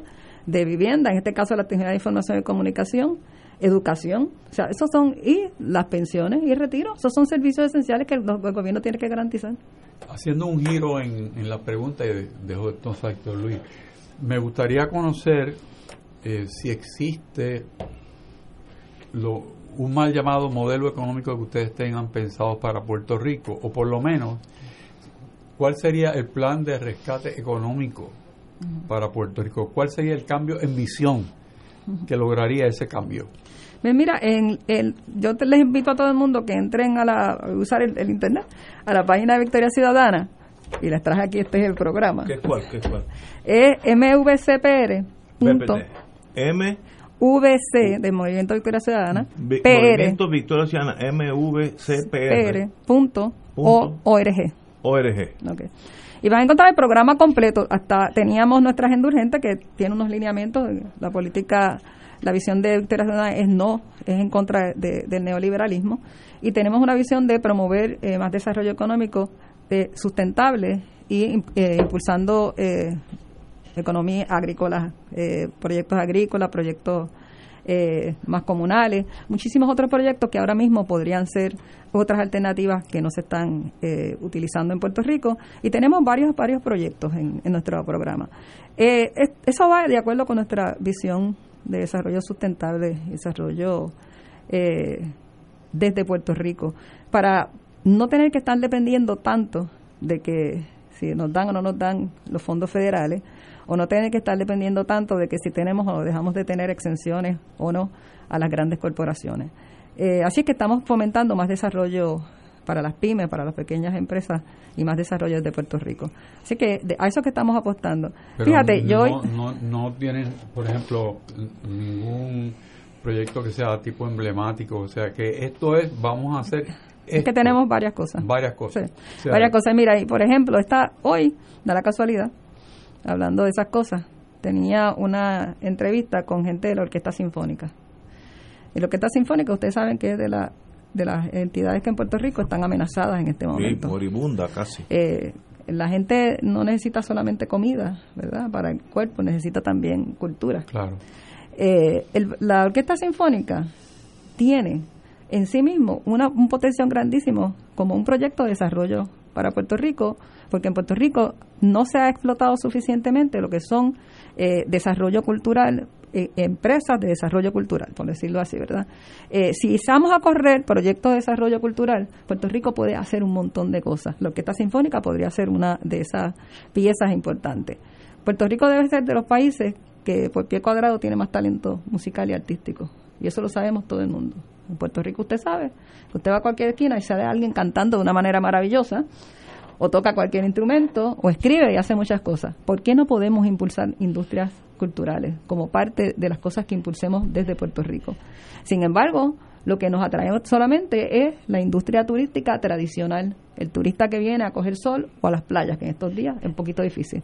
Pero hay una industria cultural que tiene un gran potencial en Puerto Rico, de todo. La orquesta sinfónica eh, este, puede tener una gama inmensa, no solamente música clásica, música pop, ellos hacen un montón de cosas la orquesta. Y por ahí para abajo tenemos montones de, de posibilidades. Vamos a ver todas esas otras alternativas que son parte de posible desarrollo económico para Puerto Rico. Tenemos que mirarnos como país y mirar otras alternativas. Tenemos que ir a una pausa y regresamos con Héctor Luis Acevedo. Esto es Fuego Cruzado por Radio Paz 810 AM. Cuando se presentó la ley promesa, yo la denuncié. Y una vez se aprobó, combatí la Junta de Control Fiscal como ente abusivo contra nuestro pueblo. Los demás aplaudieron la aprobación de promesa y dijeron que colaborarían con la Junta de Control. Al momento de decidir, pregúntate, ¿quiénes estuvieron con la Junta y quién la combatió? Por una patria nueva. Juan Dalmao, gobernador. Anuncio político pagado por el El Servicio de Conservación de Recursos Naturales del USDA anuncia su programa voluntario de incentivos de calidad ambiental EQIP, con el propósito de ayudar a los agricultores puertorriqueños a aplicar prácticas para conservar el suelo, el agua, el aire, las plantas, los animales y la energía. Los agricultores pueden solicitar para EQIP en cualquier momento, pero la fecha límite para el primer periodo de aplicación del año fiscal 2021 es el 30 de octubre. Llame a su oficina local de NRCS o visite www.pr.nrcs.usda.gov para más detalles. USDA es un proveedor, empleador y prestamista que ofrece igualdad de oportunidades. Fuego Cruzado está contigo en todo Puerto Rico. La tecnología avanzada al cuidado de su salud tiene un nombre. Advanced Imaging Interventional Center. Siempre con innovadores servicios en radiología diagnóstica y un personal certificado brindándole confiabilidad con resultados más certeros en todas sus pruebas. Ofrecemos MRI, tomografía computadorizada, angiografía digital, neuroradiología, sonografía y ahora con nuestro nuevo servicio avanzado de PET-CT para pruebas de alta eficiencia. Advanced Imaging, edificio Arturo Cadilla, Centro Médico San Pablo Bayamón, 269-2442. En Radio Paz 810 AM agradecemos las contribuciones de nuestros oyentes recibidas a través de ATH Móvil durante esta larga cuarentena, que nos ha permitido mantenernos en el aire a pesar de la difícil situación económica que nos ha golpeado duramente. Permanecemos a flote, pero cada vez es más cuesta arriba la misión de seguir operando este ministerio radial al servicio de nuestros hermanos en la fe y nuestra iglesia. Ahora más que nunca necesitamos de tu solidaridad. Entrando a la aplicación ATH Móvil de la siguiente manera. Paso número uno, marca Pay Business. Paso 2, busca Radio Paz 810. Número 3, escribe la cantidad del donativo. Y número 4, presiona enviar. Muchas gracias por tu ayuda y mil bendiciones ahora y siempre.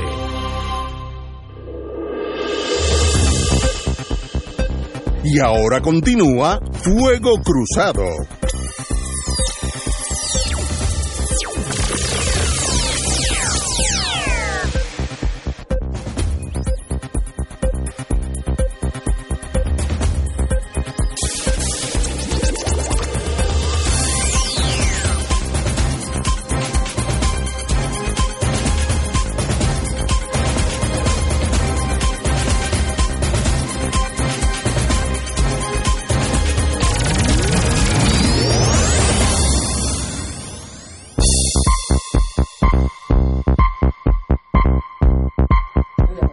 Regresamos, Boys and Girls de Fuego Cruzado. Tenemos aquí eh, muchas argumentaciones Claro, dentro y fuera del aire seguido, sí. con la distinguida amiga y compañera la licenciada Ana Irma Rivera Lacén, candidata por acumulación al Senado por el movimiento Victoria Ciudadana. Y para mí quiero decir que es un privilegio tenerla aquí, la noto con ese ímpetu que siempre ha tenido, eh, siempre, como dicen en el, en el, en el campo, tiene un buen pasito. Los íbaros cuando ven lo- lo- los caballos de paso fino nacer, desde que empiezan a caminar dicen, ese tiene buen pasito. Este Y no que va a ser decir, un chongo. este no va a ser un chongo.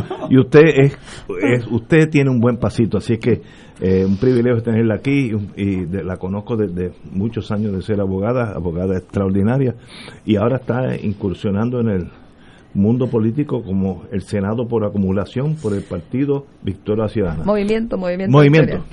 Eh, compañero Héctor dos veces ya, Sí. Ignacio.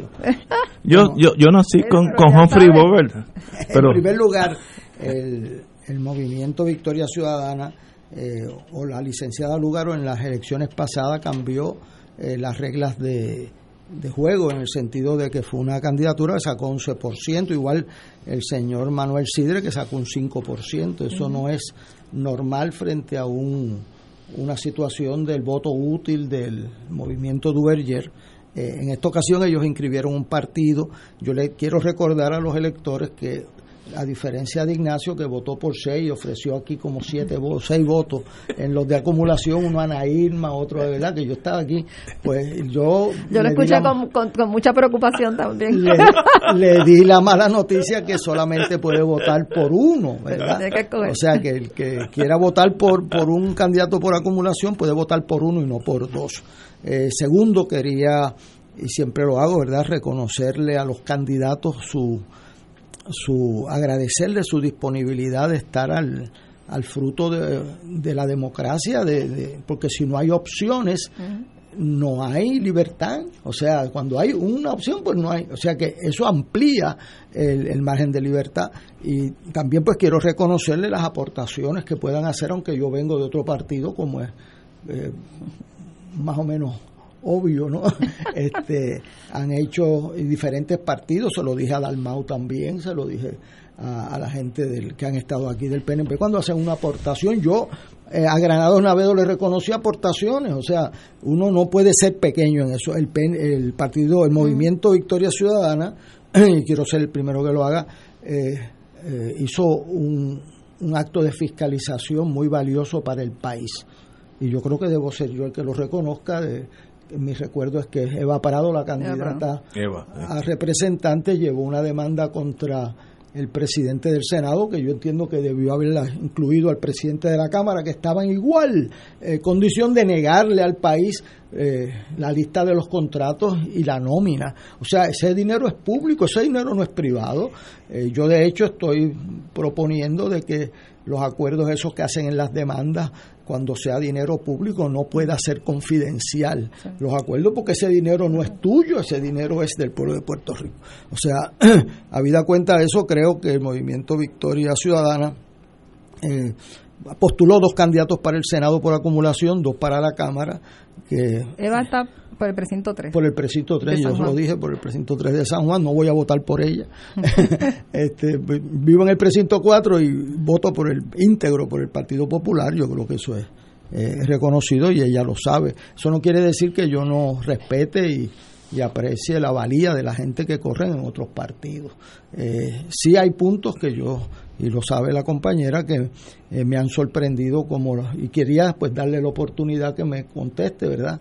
Pues yo he hecho aseveraciones eh, que quiero que clarifique la situación del movimiento con el sindicato ¿verdad? En, en- que está, pa- eh, a mi entender, auspiciando una campaña eh, de ese partido eh, y quería pues que tuvieras la oportunidad de ofrecer tu, tu Antes que nada, pues primero, gracias por la felicitación y reconocimiento al que hizo y está haciendo nuestra compañera Eva Prado porque me parece eh, interesante cómo se ha estado publicando y sacando, como debe ser, mucho, mucha información adicional y, y conclusiones, análisis con lo que ella logró de que se pusieran públicos los contratos y salarios a los empleados y empleadas de- del Senado. Y entiendo que la Cámara va a hacer lo propio eh, dentro de poco.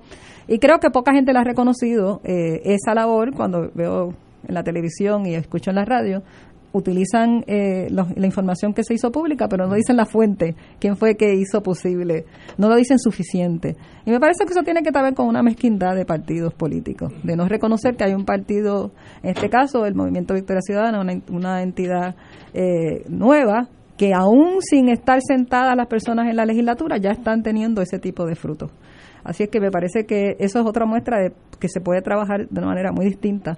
Eh, uno puede hacer eh, cosas sin tener que estar sentado o sentada allá, que tiene que ver con la fiscalización y la necesidad de darle al pueblo información que debe ser pública, como bien acabas de decir. Sobre el, el Sindicato Puertorriqueño de Trabajadores y la campaña no coordinada, pues yo lo que te puedo decir es lo que siempre he dicho y le he contestado a todo el mundo. Eso es una campaña no coordinada. Eso quiere decir que el Sindicato Puertorriqueño de Trabajadoras, igual que hace, y trabajadores y trabajadoras, igual que hacen muchísimas otras entidades, tienen el derecho a expresarse como la ley les da el derecho. Es posible que en Puerto Rico eh, no estemos acostumbrados ni acostumbradas. Yo estoy también em- empezando a ver esas cosas aquí. La empecé a ver con la campaña en las primarias, vi unos cuantos PAC en acción. Eh, la jurisprudencia y la ley les da el derecho a expresarse de esa manera. El movimiento Victoria Ciudadana no coordina y no tiene ningún tipo de injerencia en lo que hagan de la campaña. Si a ti, con todo respeto y cariño que te tengo, no te gusta el contenido de esa campaña, pues eso es un problema tuyo que tú tendrías que preguntarle al sindicato, pero a mí no, porque yo no tengo que ver nada con eso, ni a nadie de Victoria Ciudadana, no coordinamos. Si a ti te parece que el contenido no te gusta o te parece lo que tú quieras llegar a la conclusión, yo te respeto eso, pero de ahí a decir eh, o llegar a conclusiones como que estuviéramos violando la ley, yo ahí te digo que no, eso no es correcto y es, me parece, una, es una imputación que a mí me preocupa. Yo creo que lo único que hay aquí es que no estamos acostumbrados ni acostumbrados en este país a que sindicatos y otras entidades hagan PAC. Yo te anticipo que en las próximas elecciones y en las próximas eh, eh, eh, contiendas electorales lo vamos a seguir viendo porque yo eso es lo que veo que está pasando en Estados Unidos. Está pasando montones, es más, pasa todo el tiempo. Eh, no hay ninguna campaña coordinada. Eso yo te lo puedo asegurar. No hay ninguna campaña coordinada. Si no te gusta el contenido, yo te respeto eso, pero eso es tu gusto. Sí, yo no tengo que ver nada con, no con es- la, con la, este, tú me, me vas a hacer 500 preguntas que te tengo que contestar lo mismo. Yo No, no, yo tengo no que ver con el contenido de la campaña que haga el Sindicato Puertorriqueño de Trabajo y Trabajadoras. Para los gustos, pues las preguntas, pero yo no puedo contestártelas. Bueno, yo respeto eso Pues- mucho de tu parte. No puedo coincidir, ¿verdad?, en que si usted ve el anuncio que dice esto es Victoria Ciudadana, es un anuncio eh, no de que el sindicato que tiene cada uno de sus miembros, ¿verdad?, Eh, tiene la libertad de expresarse, pero ese es un anuncio institucional. No, eso es lo que tú entiendes. Bueno, Y eso es lo que yo veo y yo pues bueno, pues tú puedes que... llegar a las conclusiones que tú quieras. Bueno, y no- no, esos eso- anuncios no hay nada que no sea información sí, pública. A eso es que estoy llegando. Mi, Sí. mi conclusión es que es muy difícil de entender de que un anuncio que auspicia un, así por nombre y apellido, esto es Victoria Ciudadana, pues este, yo entiendo tu posición, entiendo también eh, la otra posición, aunque no concurro con ella. Pero, Eh, yo- y esa es mi opinión. eh, Pero yo, yo invito al que vea esos anuncios y que juzgue por sus méritos. Y yo invito a que vea el anuncio, que se lea lo que es la jurisprudencia Ok, de Puerto Rico pero y que yo- respeto a la, a la expresión yo, que tienen yo las que no estoy en entidades. ninguno de los dos bandos de ustedes, y lo, lo pregunto de la mejor buena fe, ¿qué relevancia tiene si la Unión X, Teamsters, Aerospace Workers, que era la, la de General Electric, etcétera, endosa o no el Partido Nuevo, el Partido Popular? Pues que la endose. Yo, yo no tengo problema, pues me la endose, pues se acabó. Ese no es el problema. ¿Y cuál es el problema? El problema es el, el- el tipo de anuncio. O sea, ellos, cualquier PAC puede endosar Al o puede sea. hacer la que. Tú Pero, lo que diciendo es que no cumplen Yo- con las normas del Claro, no- PAC federal. bueno, este, del, Estoy- del- estoy de tratando la- de entenderte. O sea, lee- ve el anuncio. Yo, yo no lo he visto. Ah, por eso. Y después que lo veas, pues cada Pero cual vamos llega a, decir, vamos a decir que la Unión X, yo no quiero un- ellos tienen derecho Dicen, de decir, yo, yo- yo estoy Tienen con- derecho a decirlo como les dé la gana, incluyendo la que Seguro. no te gusta a ti. No, no, pero vamos Bueno. a decir que yo estoy con el Partido Nuevo. Pues pues, muy bien, eso es excelente. Sí, pero Y yo lo ve, la- pago. ve el anuncio. Ve el No, ok, anuncio. una y vez. de- y- y Ve. Ana después- Irma, te volvemos a invitar. No, yo no voy a seguir. Mira, es que yo no voy no a, yo no voy a, a seguir eh, Ahora, a- haciendo aseveraciones de algo que, que yo no tengo que ver. ok, pero Por eso ahora- se llama campaña no coordinada. Yo lo respeto, él lo sabe. Pues pero si a él no le gusta la campaña, pues Pero- pero gusto, yo no puedo hacer eso, no- interesante- la campaña no es ilegal, eso es el problema que él tiene. Yo, que tengo buena fe y soy bien inocente, ¿por qué el Partido Popular es el que ataca a Victoria Ciudadana y no los otros partidos? Bueno, eso yo no creo que necesite mucha explicación. Porque son colindantes. Claro, claro, porque bien, entienden. Está- igual. claros. Bueno, claro, pues bueno. claro, yo puedo, con eso yo puedo entender que no le guste tampoco las campañas que otras entidades puedan hacer. Pues claro, pues no le gusta que... No, pues yo, yo Claro, estoy a yo favor de todas. Yo lo, yo lo que pasa es que Pues, creo ahora que es bien nada más con el difícil. testigo. No, no, pero, o sea, tú Pero- puedes tener tu opinión, pero Sí, y tú ves el anuncio Pues sí. y Lo que tú dice, estás diciendo que el anuncio dice implica que di- di- o sea, dice- endosan demasiado. No, no, no, no es que endosen, dice esto es Victoria. Ciudadana. Entonces después dice abajo no coordinado. Bueno, Pues pues, bueno, pues, eh, cada los tiene abogados. derecho va- derecho a su opinión. Lo que pasa es que si fuera parte de una campaña, pues tiene unos límites. Sí, sí. y al no ser pero- pero coordinado, pues no tiene límites. Esa es la diferencia. Pero eso es para los abogados de aquí a dos o tres años dilucidar eso en los tribunales. Para las elecciones de aquí a 13 días son irrelevantes, que endosen el que sea. Y yo estoy seguro, mira, yo estuve en el mundo comercial por muchos años. Yo sé cómo se le hace llegar dinero a los partidos, a todos, de manera 100% ilegal. Y estoy seguro que ya yo no estoy en ese mundo y ya los delitos que se pudieron haber cometido prescribieron, pero yo estoy seguro que también pasa en esta. El mundo no es perfecto, hay intereses creados y hay gente que están en, en los de arriba, que ganen los azules o ganen los colorados, están montados porque le dieron el mismo dinero a los dos.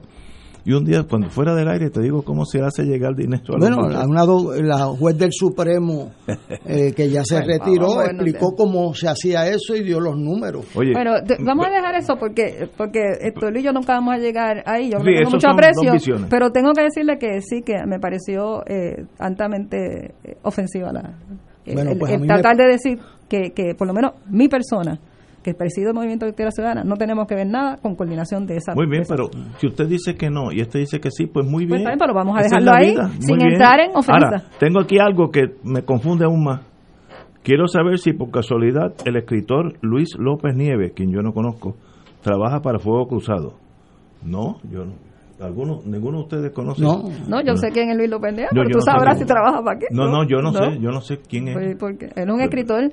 Luis López Nieves se hizo muy famoso, es un escritor excelente, pero la mayoría de la gente lo recuerda por el cuento Seba, que, que fue un cuento que parecía que era una eh, una historia olvidada eh, de la llegada de los norteamericanos a Puerto Rico, que había una ciudad. Esto era, era un cuento así pero- y que se publicó sin decir que era un cuento Para y la gente se lo contestarle creyó. al amigo, no está en la nómina de Fuego Cruzado, vamos. Pero ¿y por qué esa pregunta? No, que, es que la- yo no sé, me preguntan gente seria, yo lo conozco. Yo no sé quién es Luis López Nieves, le deseo lo mejor, pero relación con Fuego Cruzado, no tengo idea. Es que. No, no, esa palabra nómina es bien extraña. Mira, Va- Vamos a una pausa, amigos y amigas. Esto es Fuego Cruzado por Radio Paz 810 AM. La Hermandad de Empleados Exentos Docentes de la Universidad de Puerto Rico denuncia ante el país el constante intento para destruir la universidad y las entidades que la componen por parte de Walter Alomar y Zoraida Busó, cuyos nombramientos están vencidos desde abril 2020. Los ataques constantes y abusos de poder perpetrados por Walter Alomar y Zoraida Busó hacia nuestra institución y la comunidad universitaria ya son insostenibles. A los líderes políticos del país les exigimos la salida inmediata de Walter Alomar y Zoraida Busó y el nombramiento de personas con compromiso hacia la Universidad de Puerto Rico. ¿Sabías que personas sin síntomas pueden propagar el COVID-19? El municipio de Carolina se preocupa por ti y los tuyos. Por eso, queremos que te protejas correctamente. Usa tu mascarilla cubriendo nariz y boca. No la toques mientras la tienes puesta y recuerda que menores de dos años no deben usarla. Cuando te la quites, bótalas o lávalas inmediatamente. Si eres positivo al COVID, llama a la línea confidencial de ayuda a ciudadanos positivos de Carolina al 787-701-0995. Porque te queremos saludable, edúcate, protégete y evita el contagio. Autorizado por la Oficina del Contralor Electoral.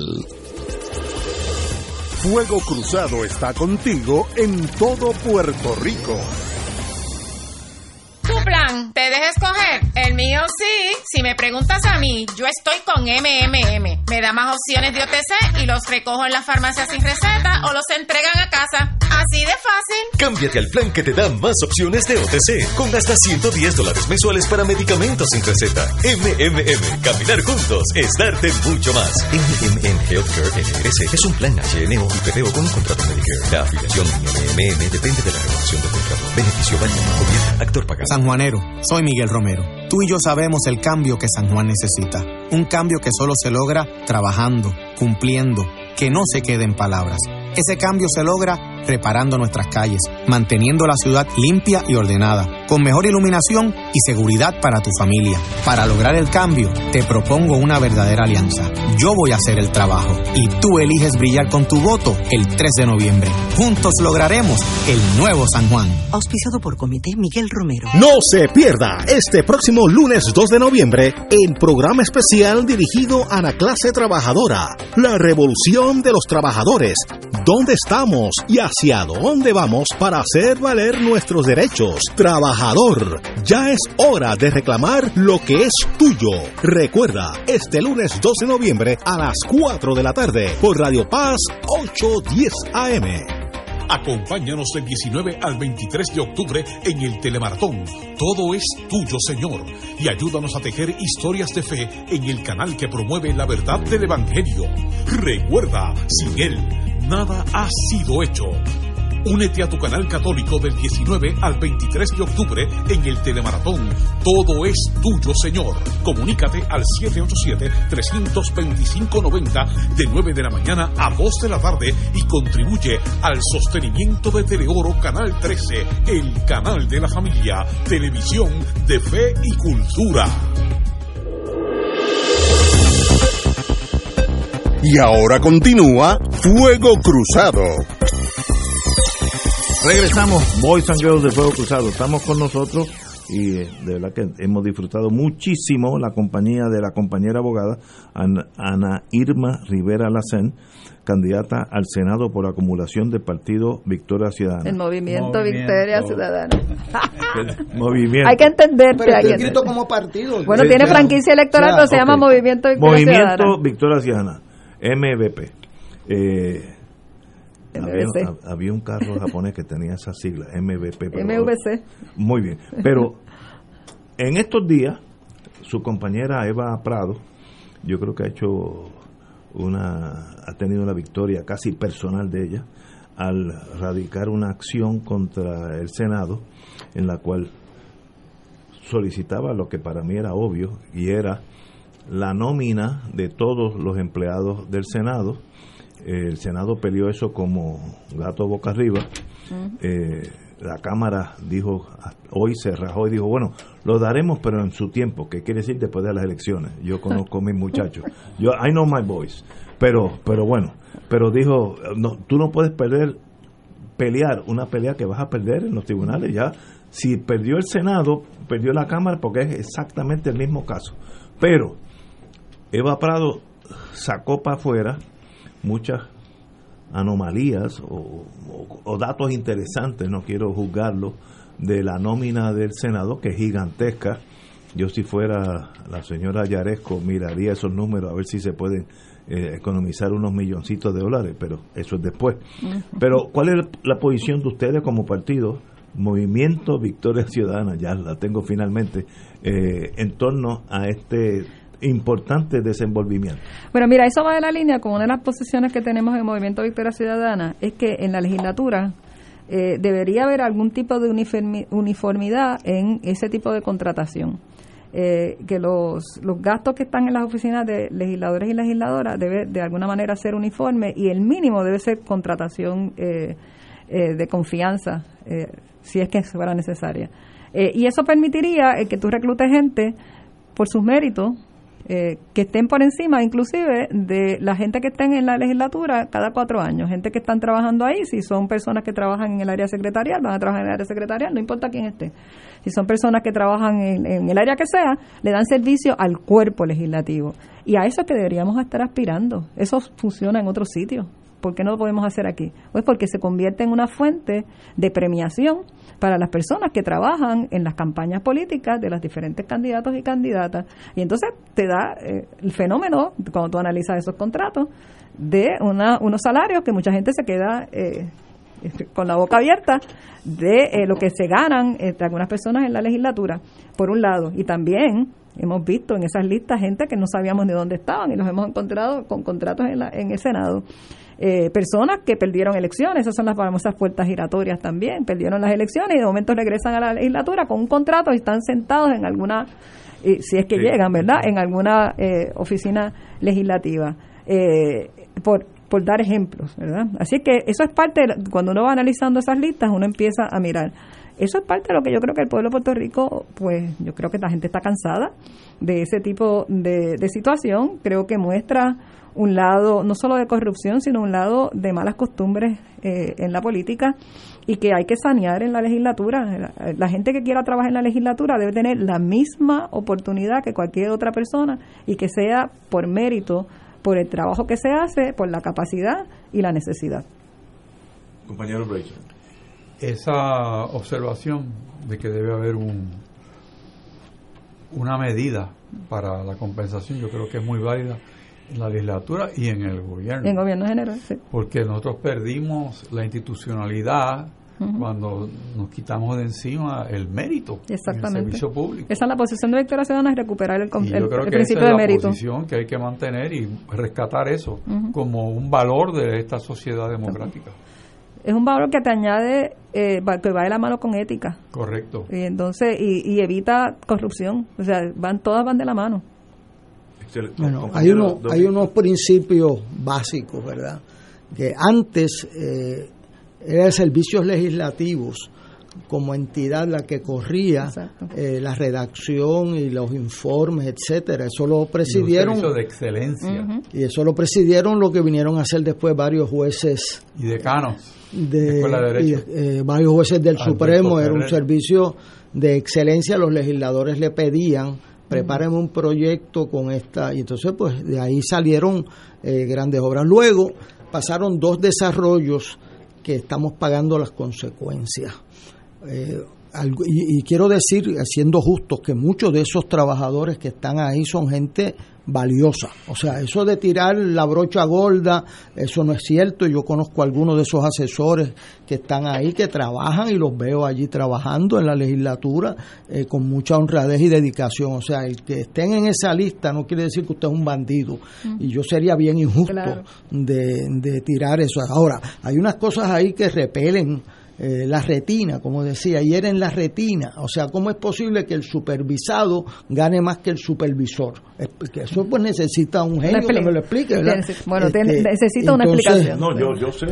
Esos son favores políticos. O sea, que, es la, que tal persona, la esposa de tal, el otro que da. O sea, eh, eh, eso no quiere decir que las esposas no trabajen más que los esposos o los esposos que las esposas. O sea, eh, yo conozco gente que le han dedicado el tiempo allí con mucha dedicación y compromiso, pero la legislatura de Puerto Rico es, una, es un ente que ha perdido credibilidad ante el país. Eh, y los escándalos legislativos, además en que se llevaron dos representantes este año, eh, eh, ahora, ahora, ahora, en medio se los han llevado por, por incidentes de subir el sueldo a un empleado para que me lo devuelva. Entonces ahí el Nuevo Día hizo un trabajo de ver a quién le han subido el sueldo más alto que el legislador en estos años y es un poco difícil de creer las explicaciones. Claro, las explicaciones las tienen que dar porque si no admiten un delito, ¿verdad? pero que ante la institución del país, o sea, la institución legislativa, en todos los pueblos del mundo normalmente no es la más prestigiosa. Normalmente son las instituciones más independientes, los tribunales, eh, los contralores, etcétera. Pero en Puerto Rico hemos llegado al fondo del barril. O sea, eh, eh, invitar gente a correr para un puesto legislativo, yo se los puedo decir porque traté de reclutar cinco o seis personas del más alto nivel y, me y se conmovían, excepto cuando llegaban a la casa. Ese es el famoso cuento de mi esposa que me dice, eh, yo le dije, mira, conseguimos cinco candidatos, eh, rector de Mayagüez, el Ángel Luis Rose, cuando deja que lleguen a la casa, Héctor Luis me dijo, este, y al otro día, incluyendo uno de Aguadilla, expresidente del Colegio de Abogados, este, y yo motivado, y, y ella me dijo, con a mí me descorazonó eso, me dijo, deja que lleguen a las casas. Al otro día por la mañana el teléfono mío apareció un arbolito. Todo el mundo descubrió que tenía una, una diabetes, eh, pero tremenda. Que descubrieron que tenían que llevar la nena en Mayagüez y no la podían llevar en San Juan. Que había un conflicto de intereses porque él es abogado y lleva algún caso criminal, entonces te van a acusar a ti de estar defendiendo a los criminales. Este se ocupó de mí. El otro, me quedé sin ninguno. O sea que yo por eso ustedes habrán notado que cada vez que viene este programa, algún aspirante le doy las gracias, porque eh, eh, eso normalmente es un costo personal mayor. Bueno, Eh, así mira, Eva, ahora por haber hecho esa labor extraordinaria que hizo, ahora están atacándola, están atacando a la mensajera. Sí, lo vi, lo vi. Una cosa increíble. Así Bueno, que yo, pues, yo, pues, yo creo No, no, no. que en la legislatura eh, nos tenemos que poner a repensar el prestigio de nuestros legisladores. Vinieron a darle una comisión a cada legislador de mayoría. Eso ahí empezó el problema. Eh, Porque entonces, eh, antes habían seis comisiones, cinco comisiones, Hacienda, Gobierno, etc. Entonces crearon una para cada de mayoría y tienen que añadir comisiones para que nadie esté cojo. Ahí empezó un problema de ver el poder eh, como una recompensa para legislar y que cada cual tuviera empleados adicionales, etcétera.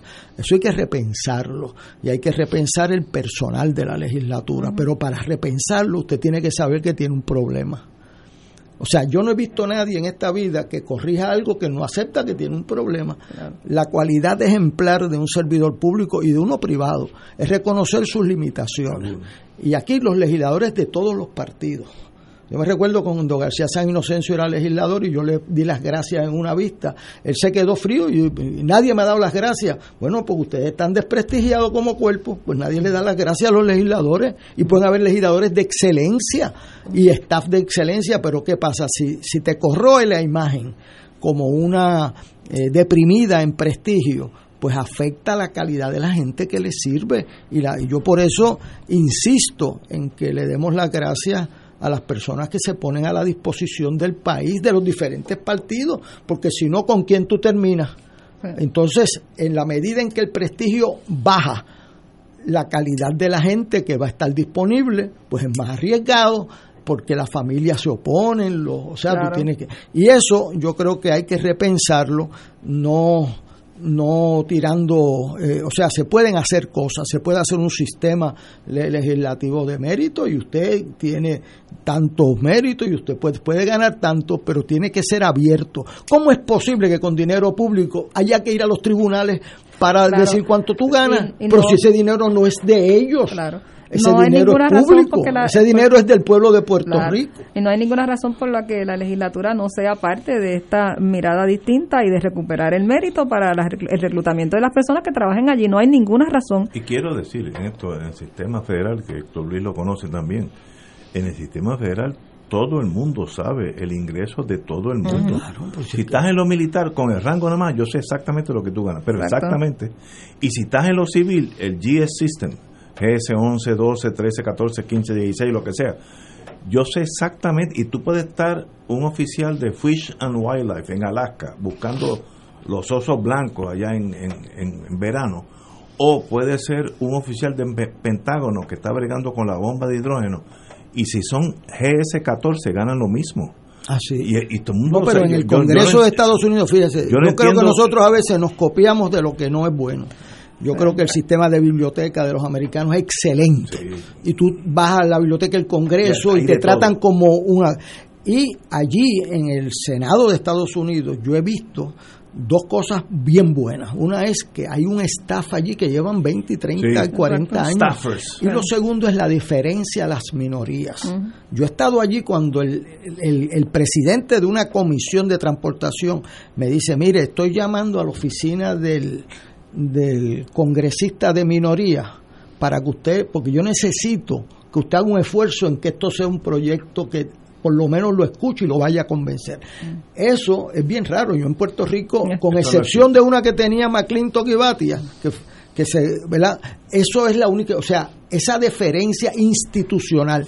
Segundo, ese staff de minoría y de mayoría no con unas excepciones están allí 20, 30 años porque tú quieres una persona que sepa de tax, tú quieres una persona de, de impuestos, tú quieres una persona que sepa de salud y esa persona, esa ese conocimiento eh, y entonces pues como dice Ignacio, pues ese es un GS14, un GS14, un GS y se ganan Y está para servirle a la institución, no a una, no a ninguna persona en particular. y hay eso que parte- aprender de las cosas buenas de los. Estados Unidos, es una.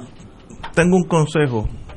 No, Ana Irma ya está en un plano que nosotros los más jóvenes que es embuste, eh, eh, los consejos están de más. Pero yo he notado que al Senado y a la Cámara llega gente con las mejores intenciones. Los conozco por, pero décadas. Y algunos llegan que se van a acabar con el mundo. Y allí hay como, como una coctelera que no le, le echan toda la fruta y lo que sale es el mismo jugo. Algo pasa allí que esas personas a los cuatro años dicen, bueno, ¿y qué hizo fulanito que iba a llegar allí para una revolución? Nada. Y yo espero, porque me gustaría un día tenerla aquí y reírme con usted un poquito, que sea la diferencia, porque hay un esprit de corps, un espíritu de cuerpo, en- y hay unos intereses creados en, es- en esos senados y esas cámaras, que va desde qué parking te vas a usar eso. Yo lo sé por, por mi querido amigo David Noriega. Hay chisme hasta por los parkings y por las oficinas. Oh, y por, oh. unas cosas están. Y Oh. eso neutraliza a todo el mundo. Entonces todo el mundo es homogéneo. Es leche desnatada. Yo espero que usted llegue allí y meta caña y diga lo que tenga que hacer. Pues yo la conozco. La, la he visto en corte. Y usted cuando tiene que jalar el gatillo lo jala muy bien. Pero que no se que no salga como leche desnatada por el otro lado de, de- de aquí a cuatro años No, no, porque sería Mira, eh, otro yo- otro otro colapso de mi admiración a todos ustedes. Mucha gente me pregunta a mí cómo yo me meto en esto, yo me, me lo pregunto muchas veces también, pero lo que yo te puedo decir a ti es que lo único que yo tengo es mi prestigio y muchos, muchos años de, de trabajo en comunidad a favor de derechos humanos y eso es lo que yo llevo a la legislatura y no voy a dejar de ser yo. Porque el cuerpo de la legislatura no puede chuparse a la gente como tú dices. que se lo chupan Eh, no, estoy hablando en eh, serio La legislatura, Sí, porque, porque entonces tendrían eh, yo que pensar que la gente una vez llegan ahí dejan de ser sí mismos y, y lo que es el, los- las malas costumbres de esa institución que va de de- ha sido ha ido desgastándola pues se la, se la lleva. Pero si eso pasara que no creo que va a pasar Yo conmigo no, eh, lo que quiere decir es que la institución tiene que ser re- de- necesita una reingeniería completa empezando por lo de lo- la gente que trabaja allí porque eso ya de plano le quita un montón de cosas. Pero la gente la- el pueblo de Puerto Rico está esperando una nueva legislatura y yo por eso te digo eso es lo que Victoria Ciudadana está apostando es un cambio de ruta incluyendo la manera en que miramos nuestras instituciones. Yo espero que no importa su destino sea en el Senado o otros puestos políticos usted siga la que yo conozco porque lo más triste es ver cómo llegan caballos de paso fino y a los cuatro años salen chonguitos suavecitos sabe todo homogéneo el sistema se los traga. ¿qué pasa allí? no sé porque yo nunca estaba allí. Este, tal vez yo sería víctima también y, y- y caminaría la misma línea, pero yo espero, como la conozco usted, do, como dicen en el Navy, do what you have to do, haga lo que tenga que hacer, ese es su deber, una vez que esté allí. Don Héctor, Yo sinceramente la felicito por, por exponerse a lo que se está exponiendo. No es fácil No, eh, dejar la zona de confort eh, profesional, donde uno muchas veces está en control para estar en la zona de combate, eh, muchas veces eh, sin conocer cuál es el enemigo. Eh, el enemigo muchas veces está detrás de uno. Y la política tiene muchas cosas, pero yo lo veo como, como si fuera una vocación de servicio a la humanidad. Y yo creo Así que yo eso es lo que la hace grande, porque una persona que entre en ese mundo con el objetivo correcto, las intenciones correctas y con los valores para llegar ahí, yo creo que eso es una bendición para un país. Y usted es eso. Muchas gracias. Tengo, tengo otra de Mayagüez. Oye, ma- los mayagüezanos la están oyendo. Dicen, estoy citando, el licenciado, el licenciado Richard dijo que MBC, que son ustedes, es un, es una, un movimiento urbano. Sería bueno que la licenciada explique cómo está en el resto de la isla. Buena pregunta. Pues sí, ha- había escuchado eso también. Eh, la verdad es que ciertamente no sé de dónde sale toda la información, pero eh, el MVC ha hecho un uso de las técnicas antiguas de, de hacer promoción y hacer eh, política. Eso quiere decir que nos hemos tirado a la calle, aún con el COVID, guardando distancia y con todo lo que se hemos caminado por muchos sitios por toda la isla. Eh, si yo me dejara llevar por eso, yo he caminado por donde quiera también, y muchos compañeros y compañeras, eh, pues yo no podría decir que es un movimiento urbano. Yo lo que te puedo decir es que en todo Puerto Rico la respuesta que recibimos es la misma, que la gente está, cambia, está cansada y quiere un cambio. Eso ha sido consistente, que la gente está cansada y quiere un cambio. Es más, nos dicen, y, y si les damos la oportunidad, y ustedes, como tú decías, ustedes hacen lo mismo, vamos a perder toda fe en la política y Sí, no volvemos a votar. Sí, Yo personalmente he recibido gente de todo Puerto Rico, no solamente el área urbana, que me escribe y me dice, yo me inscribí para ir a votar por ti. Así yo, eso es una carga muy fuerte sobre mi persona. Eh, pero lo que yo te estoy diciendo es que la gente sí, en todo Puerto Rico, no solamente la cuestión urbana, sí quiere un cambio. Yo lo que pienso es que quizás esos números o esa, eso sale de lo que fue el resultado de, la compañera Lugaro cuando se tiró independiente. Pero el Movimiento Victoria Ciudadana no sale de la compañera Lugaro. El Movimiento Victoria Ciudadana es una convergencia de mucha gente que nos juntamos para hacer una opción en estas elecciones, donde la compañera Lugaro también se juntó, se hizo parte y, y a base de una agenda urgente establecimos lo que es la columna vertebral del Movimiento Victoria Ciudadana. Ana Irma Rivera Alcén, candidata por la acumulación del movimiento Victoria Ciudadana. La segunda vez que lo digo correctamente. Eh. Ya, Y- y- mira, y, antes que se acabe el tiempo, yo soy presidenta porque además somos bien distintos a la tradición. Muy bien. En este país, la tradición es que quien sea candidato Eh, o es candidata lógico, a la gobernación inmediatamente pasa a ser la presidencia. En Victoria Ciudadana ha funcionado bastante horizontal, por cierto, y es, no, las cosas no son Excelente. antemáticas. Eh, Eh, yo no soy candidata a la gobernación, ni me interesaba. Mi candidata es la compañera Alexandra Lúgaro, a la que eh, le tengo muchísima fe, muchísimo aprecio. Creo que es una excelente candidata. Y porque ella sea la candidata, inmediatamente no pasa a ser la Muy bien. presidenta. Le deseo la mejor de la suerte, compañera. Y si la veo en el Senado, sé que tendremos una representante, un- una senadora de todos nosotros. Muchas Así gracias. que le deseo la por mejor esto. de la vida. Y a Señores, Luis yo le tengo mucho aprecio, no importa lo que, lo Bueno, que la, tengo no, escuchando en la no, a No. papá tengo mucha admiración y ella lo sabe. Y es importante No. decir eso porque la Pero, gente también. Ana Y Irma. no, no, que no crean Ana- que una Ana. cosa pues quita la otra. Yo tengo mis diferencias y ella tiene diferencias conmigo, Pero- pero, yo le tengo el no, pero mayor Ana de los Irma, respetos y cariño a usted ella. lo ve de vez en cuando, yo lo veo todos los miércoles. No crea que mi vida es fácil. Señores, hasta mañana, amigos.